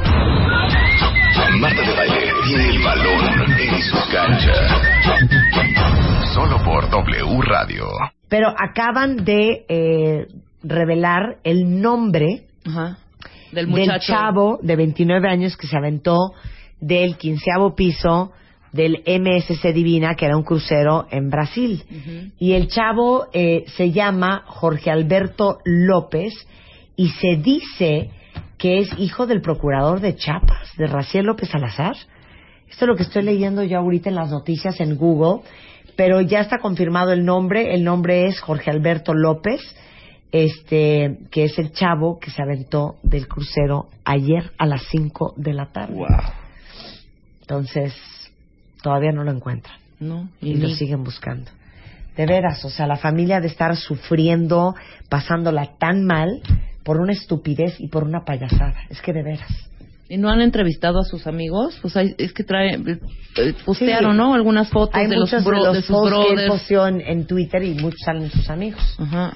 En no fin. entendí lo de la alberquita con él con el, el salvavidas Pues como que se estaba aventando a la alberquita nada más jugando. Mm. Pero fíjate, ahora que está Álvaro Gordoa, nuestro experto en imagen pública y que vamos Bienvenido, a hablar de Álvaro. el decálogo de imagen pública en el Mundial.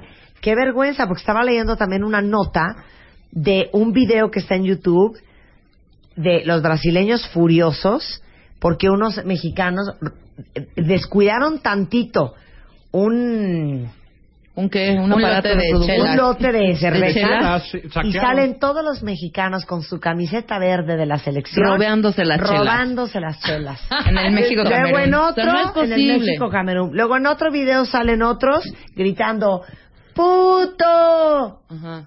también salen en el video Bueno, de hecho creo molestos que la de FIFA la ya va a FIFA. investigar el, el grito homofóbico que ahora eh, en el partido de Brasil contra México era parejo, ¿eh? Los brasileiros también el, ah, el grito de, de guerra copiado evidentemente por los mexicanos. Sí, ya se hizo denuncia oficial. Ya es denuncia, FIFA. claro. Ah, cuenta. Sí, sí, sí, Así ya. te sabes el chisme porque estás callado, bebé. Estás viendo que estamos aquí batallando. Pues te lo estoy diciendo. Se, se van a dar cuenta, yo por eso cada vez eh, amo más mi profesión en A la ver, imagen ¿qué? pública. Ahorita Marta la vi un poco ya hastiada de samba y de Sí, tema sí, sí, mundialista. no Totalmente. no vamos a tuitear lo que nos mandó un Y es que tal vez, ¿eh? tal vez no lo hemos visto desde la óptica del manejo de la percepción, como hasta el tema del fútbol y el mundial tiene que ver con las cuestiones de imagen pública. Y esto que acaban de mencionar, cuando las personas van al mundial, y no solamente tienes que desplazarte, sino cuando estás viviendo esta fiesta que finalmente gira a través de un balón, también te van a estar percibiendo. En el caso de los aficionados que van, eh, si bien la selección no es un país, ni una persona es un país, si lo representa y te conviertes en titularidad, quiere decir que si un futbolista le escupe a alguien en la cara, pues sí es una acción individual, pero mancha toda la imagen de su selección y Claro, mancha toda la imagen de un país. país, porque se dejan de llamar como se llaman y se empiezan a llamar en ese caso México. No estoy diciendo que alguien haya escupido. Sí, mexicanos, o sea, en general. Pero esto pasa también con la parte de la afición. Y la afición mexicana es una afición que se lleva las palmas en muchas cosas, ¿no? El ruido que hace, los disfraces, lo festivos que podemos ser, cómo vivimos el fútbol, pero que también desafortunadamente hemos dado la nota muchísimas veces. Recordaremos en, en Francia aquel que se hizo pipí en la, Oh, sí. en la llama perpetua de- del soldado desconocido, ¿no? En el arco del triunfo. Eh, y en este mundial, pues también se han dado esos desafortunados casos en los cuales, pues bueno, vienen estas notas tristes y trágicas, pero vienen las otras de robo directamente, saqueo de cerveza. Saqueo de chela, hombre. Oigan, aparte oigan esto, ¿eh? La FIFA que está investigando estas acusaciones sobre que los aficionados mexicanos estuvieron gritando esas cosas, este, se abrió un expediente disciplinado, no dice contra los aficionados, contra México por la conducta inadecuada de sus espectadores el viernes en Natal. Eso es una- lo declaró la Y es una cuestión de protocolo eh, eh, internacional. ¿A qué voy con esto? Explicarle ese grito de guerra a un extranjero. De hecho, ex- explicarle el sentido con el que se usa tal vez la palabra puto muchas veces en nuestro país, que no forzosamente tiene que ser en términos despectivos u homofóbicos, que es este caso, eh, sino únicamente peyorativos.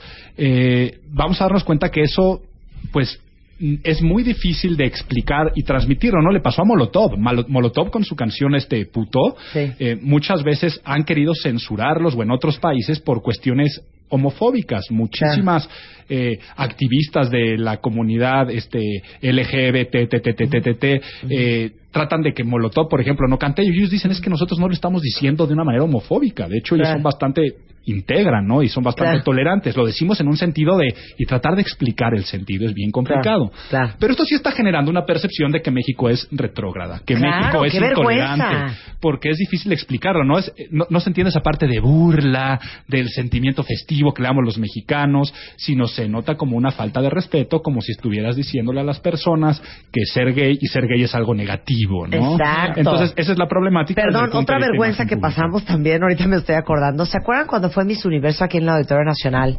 Que se cayó la la- gringa se resbaló y Sí. se cayó. Y todo el auditorio abuchando y chiflando y riéndose. O sea, es que Sí. de veras qué pena. Y aparte, te- me faltó una. Me faltó, este, no sé si estén enterados, que agarraron a un hombre que andaba buscando la Interpol, un tal José Díaz Barajas, que supuestamente es un narcotraficante mexicano. Este. Ahí entra el público haciendo porras o qué? Y bueno, la PGR dice que ellos no tenían en su base de datos averiguaciones previas contra este hombre, que es de Guadalajara, Jalisco, pero la Interpol lo andaban buscando. Entonces llega él a- con su familia, con la esposa y los hijos, este, a una de las ciudades a ver su partido. Y órale. Y, y órale, güey. Vámonos. vámonos al tambo. Y entonces salen las noticias que el mexicano narcotraficante, o sea, no ayuda nada, ¿eh? No ayuda nada, ni los que se robaron las chelas, ni los que gritaron putos, ni el que anda Pero bueno, fugado del también Interpol. estoy de acuerdo, ah, sí, del grito No, homofóbico. te digo una cosa, no- no defiendas, Rebeca. No, no estoy, eh, eh, mira, el mexicano tiene una manera de expresarse cuando está eufórico, cuando estamos muy peculiar, ¿no? Entonces hay una línea muy delgada entre estar agrediendo y estar eh, eh, ser eh, homofóbico, como lo están eh, planteando, a vivir esta parte que es plena y cultural, hijo. O sea, es un, es un rollo bastante arraigado de Claro. los mexicanos. Sí, porque aquí dice Luis, ay no manches, ¿cuál homofóbico? Sí, Ajá, siento lo que es que explícaselos a, lo- a, a todo Latinoamérica. es, donde está, es donde está el problema. Entonces es más, está el problema. Yo, claro. yo aquí puedo aceptar que yo me he encontrado en estadios, eh, el de la selección mexicana, y uniéndome a ese grito de guerra, y lo puedo decir. o sea, Claro, y- yo y- y también, hombre. ya está, lo puedo, y, y lo que digo y lo recalco el doble es que nunca lo he dicho con un sentido homofóbico, pero como dice Marta, explicar esto a la comunidad internacional Claro, está es cañón. muy difícil, es muy complicado, pero yo también quiero defender que también los mexicanos estamos quedando muy bien. Y además el sentimiento de esperanza, la buena imagen de Estoy la de selección, eh, por ejemplo, el momento mágico que está viviendo Paco Memo Ochoa en términos de imagen pública. ¿Qué tal? La manera como se revalúa. Que ya el Arsenal y no sé qué otro ya lo quieren y ya tienen un y que tiene que aprovecharlo y, y lo vamos a ver nuevamente como aval de muchísimas marcas, lo veremos nuevamente como portada de revistas, lo veremos protagonizando muchísimos anuncios y eso también son temáticas de imagen pública como varias que nos ha dado este mundial y hay una, eh, Marta, que yo no quiero dejar pasar. Una, una enseñanza que nos la dio Pitbull en la inauguración. Y queridos amigos, esa enseñanza es por qué las playeras de fútbol nunca deben fajarse. Exacto. ¿eh? O sea, su mamá le dijo, este, a ver, mijito, Pitbull ya va a salir a cantar, este, fájese muy bien la camisa, la y- camisa, y, y claro. salga, a menos que vayas a jugar fútbol, una camiseta de fútbol o con temática deportiva, nunca se faja. Siempre tiene que ir desfajada. Y segunda enseñanza que nos da Pitbull, no te pongas pantalones No, no puedo, no puedo, estoy viendo a Pitbull, No no, lo puedo. viste. No lo vi. No lo viste. Es que no vi la inauguración, hija. No, bueno. No Bueno, fue como flash ¿Qué también es la inauguración, ¿eh? ¿Qué es eso?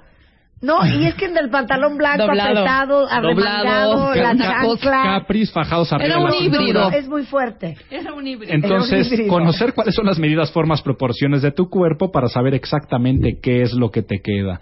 Entonces, de esas lecciones, y ya que decía Rebeca, qué bueno que ni siquiera viste la inauguración. O sea, la inauguración fue totalmente deslucida, desdibujada, ridícula. El highlight iba a ser que eh, una persona eh, cuadraplégica con un exoesqueleto, una cuestión científica maravillosa que a través del cerebro y impulsos de ondas, este, pues yo qué sé, yo no soy neurocirujano, podía controlar este, este exoesqueleto y iba a meter el gol con la patada inaugural. Eh, el director de cámaras no lo tomó. Exacto. Y pasó No sin pena ni gloria. Exacto. Lo corrieron. Entonces se quedó como en un festival infantil intercolegial este eh, de baile o, o- o que hasta tenían que explicar qué es lo que estaba pasando, eh, dejando muy, muy mal sabor de boca. Oye, aquí tuiteó Luisa una foto que están unos japoneses limpiando sus lugares en el estadio antes de irse. Y entonces pone Luisa, los mexicanos robando y los japoneses limpiando. Es, es algo cultural y, y- y yo no lo critico, tampoco lo celebro. Eh, tan positivas cosas tenemos los mexicanos como tan positivas cosas tienen los japoneses en esta fotografía que estamos viendo, como también hay cuestiones negativas que podemos ver de todo ello, pero desde el tema de, de la imagen pública, este mundial nos ha dado muchas reflexiones. Otra reflexión que puede ser que yo aquí siempre les he dicho en torno a la reputación. Eh, aquel lema que decía eh, crea fama y échate a dormir ya no existe, es crea fama y ponte a trabajar todos los días por mantener una buena fama y una buena imagen y una buena reputación. Y hemos visto casos en los cuales una mala reputación antecede tanto a la FIFA como a jugadores y esto ha venido a reflejarse, pongo un ejemplo. El partido de inauguración, Brasil contra Croacia. La FIFA llega envuelta en escándalos de corrupción, sentimientos negativos, un estado de ánimo de hartazgo en contra de sus directivos. Viene un penalti, error arbitral, abro cierro comillas, normal, le pesa la localía el anfitrión y viene ese penalti eh, de, a favor de Brasil o que favorece a Brasil y luego luego toda la gente salta, uh, ya los tienen que ayudar, ya empezaron con sus cosas sucias, ya empezó la corrupción.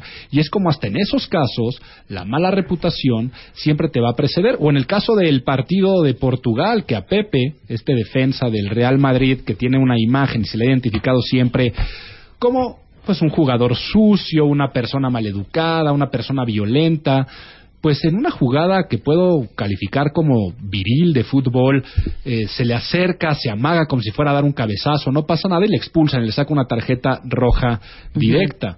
En ese sentido quiere decir que igual un jugador que ya lo, que ya lo calificaron como agresivo, pues va a hacer que el árbitro responda y no, de- no, no pueda pasar por el filtro de la imagen pública Claro. ese tipo de acciones, que eso nos da una gran lección a todos los demás.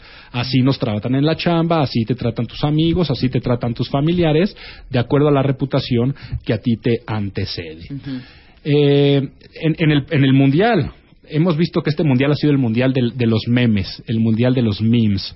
Sí. Que, eh, eso a nivel imagen pública es interesantísimo. Todos am- estamos disfrutando los partidos de fútbol y vemos que a través de nuestras redes sociales o a través de WhatsApp, en el momento que están pasando las cosas, en el momento que están interviniéndose fotografías, te está generando todo este humor y todos estos comentarios extras. Y algo que es bien interesante es el fenómeno de pues no quiero llamarle la democratización de los medios en cuanto a la sociedad, pero no sé si se han dado cuenta que todos los partidos, digo, todos los programas de análisis, todos los periódicos, se han tratado de decir lo que la gente ya sabe. Eh, qué difícil para el medio de comunicación generar contenido nuevo en torno al mundial, porque en el momento que estás viviendo el partido ya se está narrando, ya se está comentando, ya se está generando el liderazgo de ¿Y opinión. luego de qué más hablas? ¿Y luego de qué hablas? Sí, los, los- periódicos, los periódicos se han, ta- se han tratado de los memes del día de ayer, el comentario que puso fulanito. Yo sí en les puedo dar fun fact, fun fact, fun, Fun fact. facts, fun fact, food fact, food, food Yo, fact. yo también les puedo dar food facts a la MOA.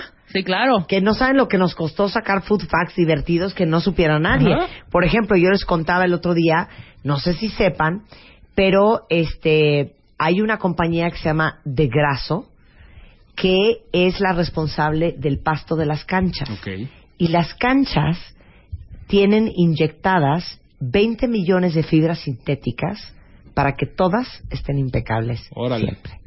Ah, qué maravilla. ¿Qué tal mi food fact? Pero se, se sigue considerando pasto natural, siguen siendo canchas. Sí, de- porque gran Sí. parte es pasto natural y solamente cada ciertos centímetros tienen esa.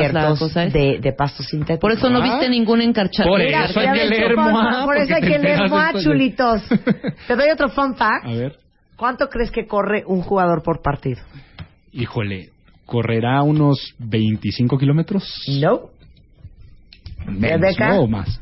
¿Rebeca? Eh, correrá unos 40 kilómetros. No, echando un maratón. hija. Los jugadores en promedio corren 11 kilómetros por partido. Ok, sí, me la voy Y a los, 11, y los claro. árbitros entre 13 y 14. Corren más los Food árbitros. fact, corren más los árbitros. Ajá. Y les doblan la edad. Hacen Sí, más entonces- ejercicio. Pero increíblemente solo queman como mil, mil doscientas calorías por partido. Porque son muchos sprints de, de impacto, ¿no? No estar corriendo constante, no es... Puro no food fact, puro food fact. Qué maravilla, no me pierdo esos food, Food facts fact de, de la revista. MOA de este mes. Seguimos hablando de el decálogo de imagen pública para este mundial y vamos a hablar de sus casas y de sus outfits Sí. y de todo eso regresando del corte con Álvaro Gordón. No se vaya. Tuitea a Marta de Baile. Arroba Marta de Baile. Tuitea. Tuitea. Arroba Marta de Baile.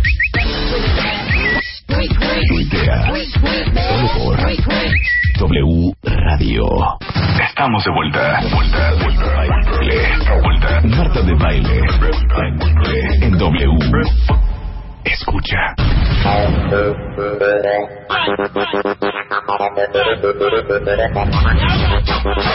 Doce y media del día en W Radio está con nosotros Álvaro Gordoa, nuestro experto en imagen pública, hablando del decálogo de imagen pública para este mundial.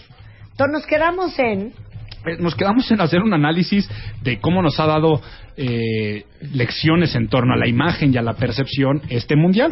Pero ahora vamos con recomendaciones estas puntuales del decálogo. Y lo primero es que yo les voy a decir aquí, durante este mundial y durante este mes, tomen en cuenta las fechas. Aunque para algunos el mundial no les interesa en lo más mínimo, que pueda ser exagerado, para muchos otros es casi casi religión. Sí. Por lo tanto hay que tener consideración en este mes de cuándo son los partidos, no solamente los de México, sino ya están todos los calendarios de cuándo van a ser los octavos, cuándo van a ser los cuartos, cuándo son las semifinales, pero también partidos de muchísimo interés, duelos este que van a ser clásicos o épicos, eh, o hasta o hasta partidos que por el simple morbo o hasta político cultural pueden ser interesantes. Claro. Entonces, ¿a qué vamos con esto? Trata de no programar eventos de corte profesional ni de corte social. ¿Por qué? Porque si tú hace- pones eventos de corte social, ejemplo, haces el bautizo este de, de tu hijo. En la semifinal, Ajá. hijo, o en la final. El día de la semifinal, pues aún no sabes quién va a ser la semifinal, pero va a ser un partido de gran interés. Entonces, ¿qué va a pasar? Que la gran mayoría no van a acudir a tu evento social. Las personas que sí asistan, asistirán por obligación, porque no tienen de otra, porque tienen Claro. que ir por compromiso. Van a asistir y seguramente algunos se las van a pasar mal o estarán de malas, ¿no? Es que, es que, es que mi vieja me obligó a venir aquí a, a ver este, a- al bautizo cuando yo quería ver el partido de fútbol, o igual, ¿no? Puede pasar que la mujer es la que quiera ver el partido de fútbol. Pero también se puede dar la situación de que durante tu evento se le va a robar el escaparate, por ejemplo, en este caso el bebé del bautizo, y toda la gente va a estar hablando de cómo va el partido, quién ganó. Claro. Quiere decir, el spotlight va a estar en el partido. Sí, exacto. Entonces, Ponos no- una tele, Sí, madrina. Ponos, ponos ¿no? una tele, ¿no? Para ver el partido. Entonces, ten en cuenta las fechas. Eso a nivel social. Y a nivel profesional pasa igual. Te da exactamente lo mismo poner una junta antes, después del partido, que el día a la hora de ese partido relevante o importante. Exacto. Cuesta Un exactamente respeto. lo mismo. Entonces, Respeto. Dígale eso a sus jefes cuentavientes. Ajá. No es de Dios, eso no es de Dios. Como no si el puede lunes- haber juntas a la hora Como de que si el partido. lunes que entra que juega México Croacia nos pusiéramos pusieras tú una, Una junta editorial. Nos vemos junta editorial de 2 de la tarde a 4, ¿les late? ¿Les Entonces vas a caer muy gordo, vas a caer muy gordo en tu empresa. Igual, si la persona tiene que asistir por compromiso, obligación por el jefe, o tal vez porque tienen una negociación la parte de interés, y a ti no te interesa el fútbol y dices, me da igual que juegue quien juegue, yo ese día hago mi reunión, la gente va a estar en un estado emocional negativo. Negativo hacia su empresa, negativo hacia la contraparte, negativo hacia el jefe, y por eso también va a ser poco productivo. Entonces, no lo hagas no solamente porque la gente no va a asistir, sino porque además en imagen pública vas a quedar muy mal porque se considera, o valga la redundancia, una desconsideración. Claro. Que no eres considerado con este tipo de cosas que son importantes. Además son 90 minutitos, hombre. Así es, nada más. Entonces, aprovechemos que nada más es un mes cada cuatro años y disfrutémoslo. Siguiente punto, respeta. Respeta en el sentido de que es ¿Cuál muy parte? válido. ¿Cuál parte? ¿Qué, ¿Qué parte? Es muy válido que no te guste el fútbol. Claro. Es muy válido. También es muy válido que te encante y pienses nada más en fútbol, pero respeta a los que no les gusta y respeta a los que sí les gusta. Pero ¿qué pasa? Que generalmente el que menos respeta es el Grinch del Exacto. fútbol, el Grinch del mundial, el de ¿en serio van a ver ese partido? Pero si ese gol ya lo viste cuántas veces, vas a ver el partido de la noche además que es la repetición o que además son negativos en todos los comentarios. Claro. Uy, no, México va a perder contra Croacia. Ay, sí. No, ya le- no. Odio a esos, ¿eh? Ajá. No, van, van a ver, ahorita, ahora, ahora les empatan. Ya va a caer el gol de Brasil. Te vas a dar cuenta que están a nada de que le metan el gol. Ay, no. es un no. sentimiento de esperanza, un sentimiento positivo que no, te lo tienen por qué apagar. Sí es fútbol, pero pone muy de malas a alguien que hasta por hacerse el chistosito es el que le cambia a la televisión, se pasa por enfrente de la tele o está haciendo comentarios todo el tiempo de pues para qué si van a perder si siempre es lo mismo. Entonces respeta al que le gusta y respeta también al que no le gusta. Claro, yo tengo una amiga que trabaja en ventas. Entonces este mes fue totalmente, pues, nada, se Sí. fue en blanco, pero ella gana a través de eso, ¿no? Entonces está fúrica. Y no es que sea antifútbol, de hecho le vale gorro, pero pues sí le está preocupando a su bolsa porque dice, nadie me está pelando, es impresionante cómo la gente está clavadísima en el mundial. ¿Y sí? Ajá. Y si no te gusta el fútbol, de todas formas, entérate.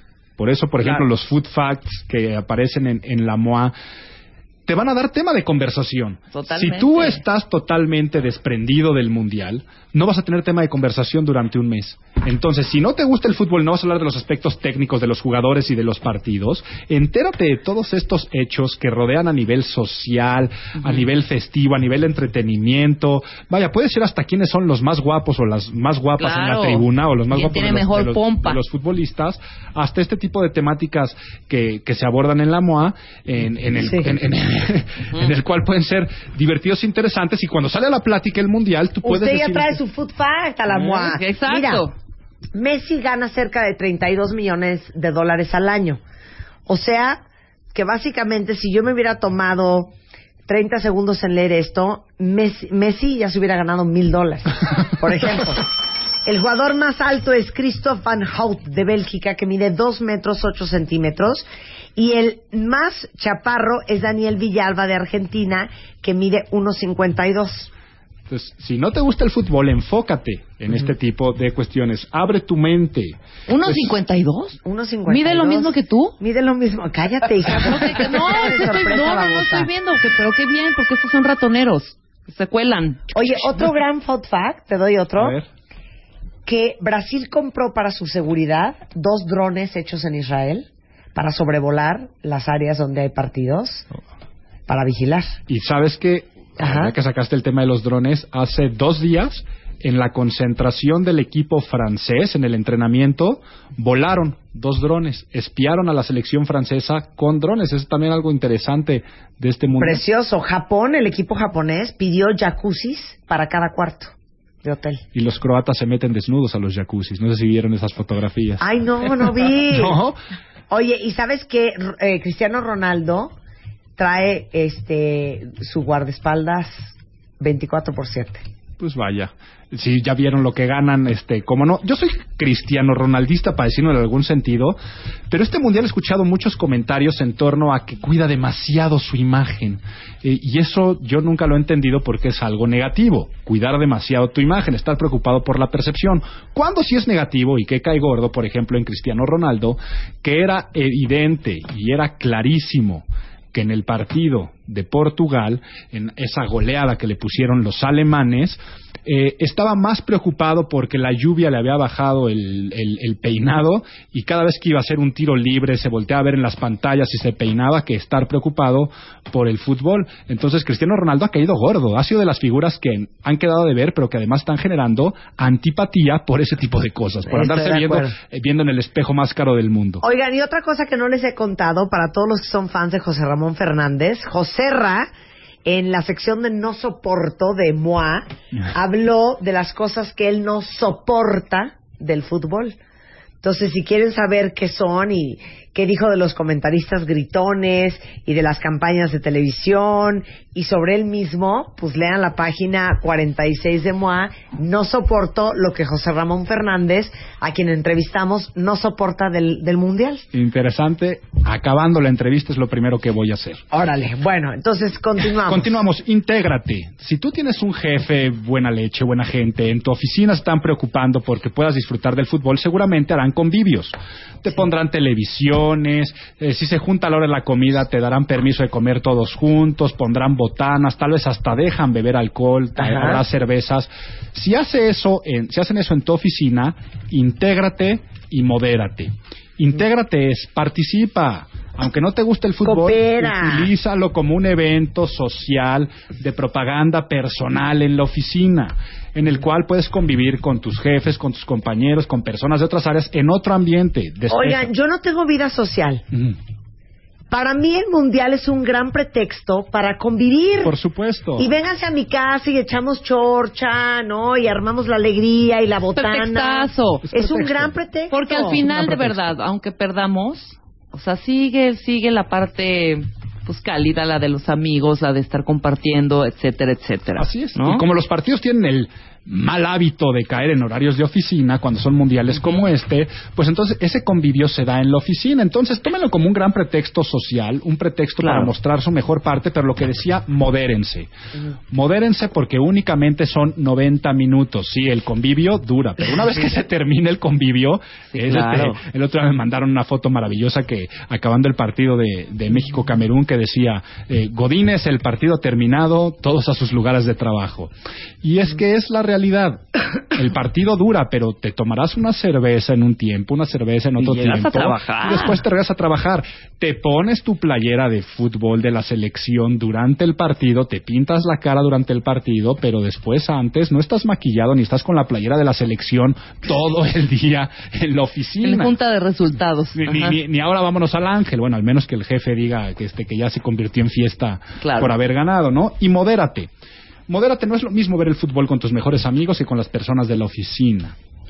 El fútbol saca reacciones viscerales en nosotros, saca muchas groserías, saca comentarios, vaya, yo escuché en el partido de Camerún hasta, hasta comentarios de corte racista, en el, en el cual este, gritaba la gente de repente cosas eh, en contra, pues puede ser del árbitro, pero de los otros jugadores. que pues, es que Pues también así es el estás fútbol.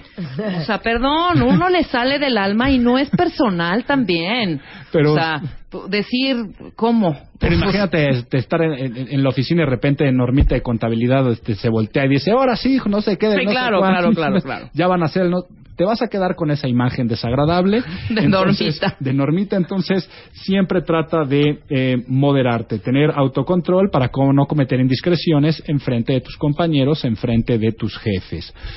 Siguiente punto, no hay excusas tampoco. La prioridad va a ser el trabajo.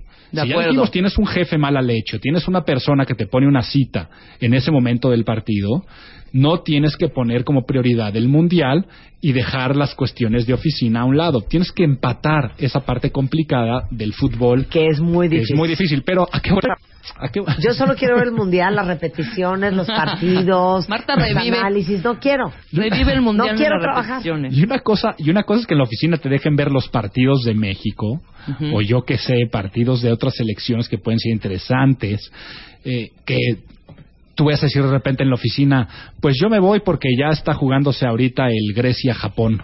¿No? Ahí sí ya son pretextos, ahí sí ya son excusas. Sí, claro. No va a pasar nada si te pierdes el partido Grecia-Japón o que ataques a tus compañeros de trabajo o a tu jefe porque no te dieron chance en la oficina de, de ver el, el Grecia-Japón. Entonces, tampoco sirve de excusa, tu prioridad tiene que ser el trabajo. No lo puedes dejar a medias, ni mucho menos poner como pretexto de que bajaste la productividad en este mes, pues porque finalmente era el mundial, ¿no? ¿Por qué no alcanzamos las ventas? Pues porque era el mundial. Hay cosas que sí son sociales y que se sabe que el mundial eh, está el, el, el- ¿cuál es? ¿Qué? el que decía el de Regresando a sus lugares godines y es el Noé. Se acabó el Se acabó el partido. partido. Eh, entonces hagamos eh, este tipo de recomendaciones. ¿Saben qué otra cosa es muy desagradable en el mundial? ¿Qué? El que no sabe y opina. exacto el Villamelón. El, el- el Villamelón que, que sale muchísimo en estas fechas, sí, ya dijimos entérate, si no, no vas a tener plática. Pero para eso están los comentaristas deportivos, para eso están los líderes de opinión. También es muy desagradable el que está todo el tiempo en plática de garrafón o este o, o- o- o durante la transmisión haciendo el, el comentario eh, que tiene que ver con efeméride futbolística o que tiene que ver con el, el- el dato todo el tiempo. También eh, Molesta. También molesta, ¿no? También Pero no molesta. molesta que uno pregunte, ¿A qué hora sale Chicharita? ¿A qué hora sale chicharito? Marta es experta el en lunes. ¿A qué hora preguntando. sale el chicharito? Ah, ¿Y saben qué otra recomendación van a quedar muy bien? Durante el Mundial está permitido preguntar cómo ve el partido, pero nunca Ah. quién juega.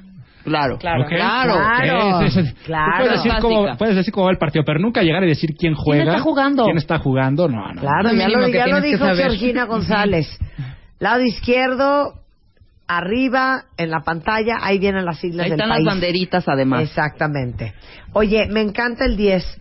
No sean pesimistas. No. Sí, caray. O sea, por favor, se lo suplico. Es horrible, horrible, horrible estarle tire y tire y tire y tire a tu selección. Sí. Horrible. México-Croacia va a quedar 4-1, favor México. ¿Así ¿Así quieres? Así quiero. No, totalmente. O a mí me da mucha tristeza cuando empieza el mundial o en estas fechas todavía y alguien y alguien le pregunta o a, a un mexicano a quién le vas, ¿no? ¿A quién le vas? Y la gente responde, ay, pues yo creo que va a ganar Alemania. Se me hace, no, no, no, hay que responder a quién le vas a México. Claro.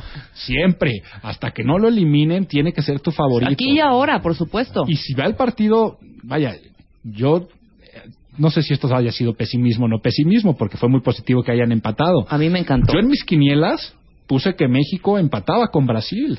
¿Por qué? Porque Mucha a- gente me- puso me- hasta 1-1. Me, dol- me dolía el sentimiento de poner, vaya, van a decir Álvaro eres tonto, es una quiniela, tienes que jugar con estadística, ¿no? Claro. La tripa, la inteligencia emocional, Te gana. tiene que estar diciendo todo el tiempo, vaya, yo puse que le ganaba a Camerún, que le ganaba a Croacia, dije, y a Brasil, un empate es un triunfo, tenemos que ser muy positivos. Por lo tanto, aquí, sí, cuando gana, ahorita qué tal estamos, este, le empatamos a Brasil, hablamos en, en- en plural, nos integramos. Cuando pierden viene el famoso perdieron, ¿no? Es que Claro. ya los ya los eliminaron. Pero es que, ¿qué tal la frase de, güey, no está súper contenta 1-0 Camerún, güey, perdón, 1-0 México, ganamos. No, pero vas a ver con Brasil cuántos goles nos va a meter. Dice Moni González, ya empezaron a decir que Croacia va a ganar y que México queda eliminado. Caen gordos, ¿eh? Caen No. gordos. Caen gordos. ¿Quién empezó a decir? Ahora, ¿qué opinamos? Perdón, ya nada más aprovechando porque alguien aquí tuiteó y les leo el tweet tal cual. Dice, por favor, Marta, dice Alitas Trendy, diles que no se maquillen la bandera en el párpado, ni en la uña, ni en el pie, ni con piedras de rojo, blanco y verde. Mira, yo, yo no estoy de acuerdo. Es una fiesta y en una fiesta a veces tienes que ridiculizarte Yo un también. poco. Es, es, es, es una magia ver a, a, a los luchadores chapulines colorados, aztecas, danzantes prehispánicos santo, en las tribunas. a Blue al Demon. santo.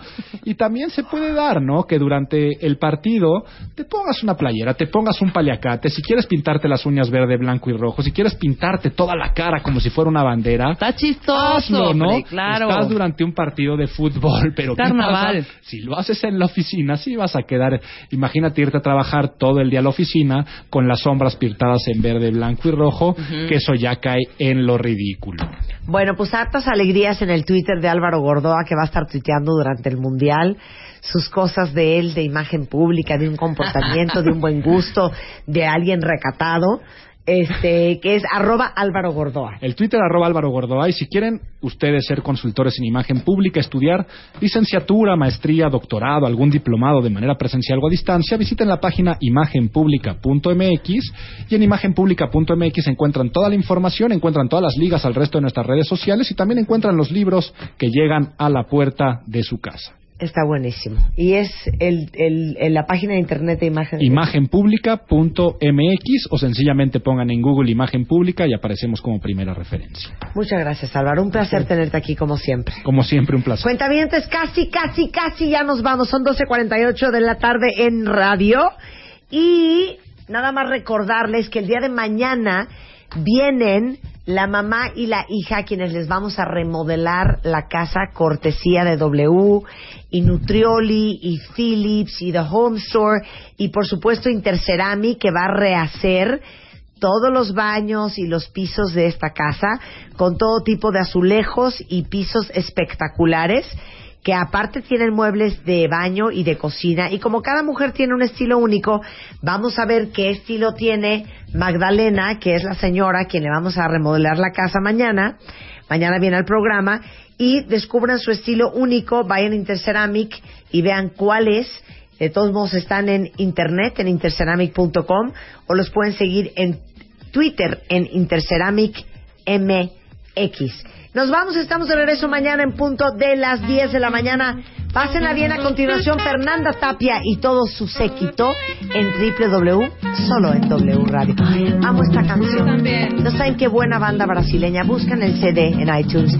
Se llama Bossa Cuca Nova y esta canción es una joya que se llama Previsão.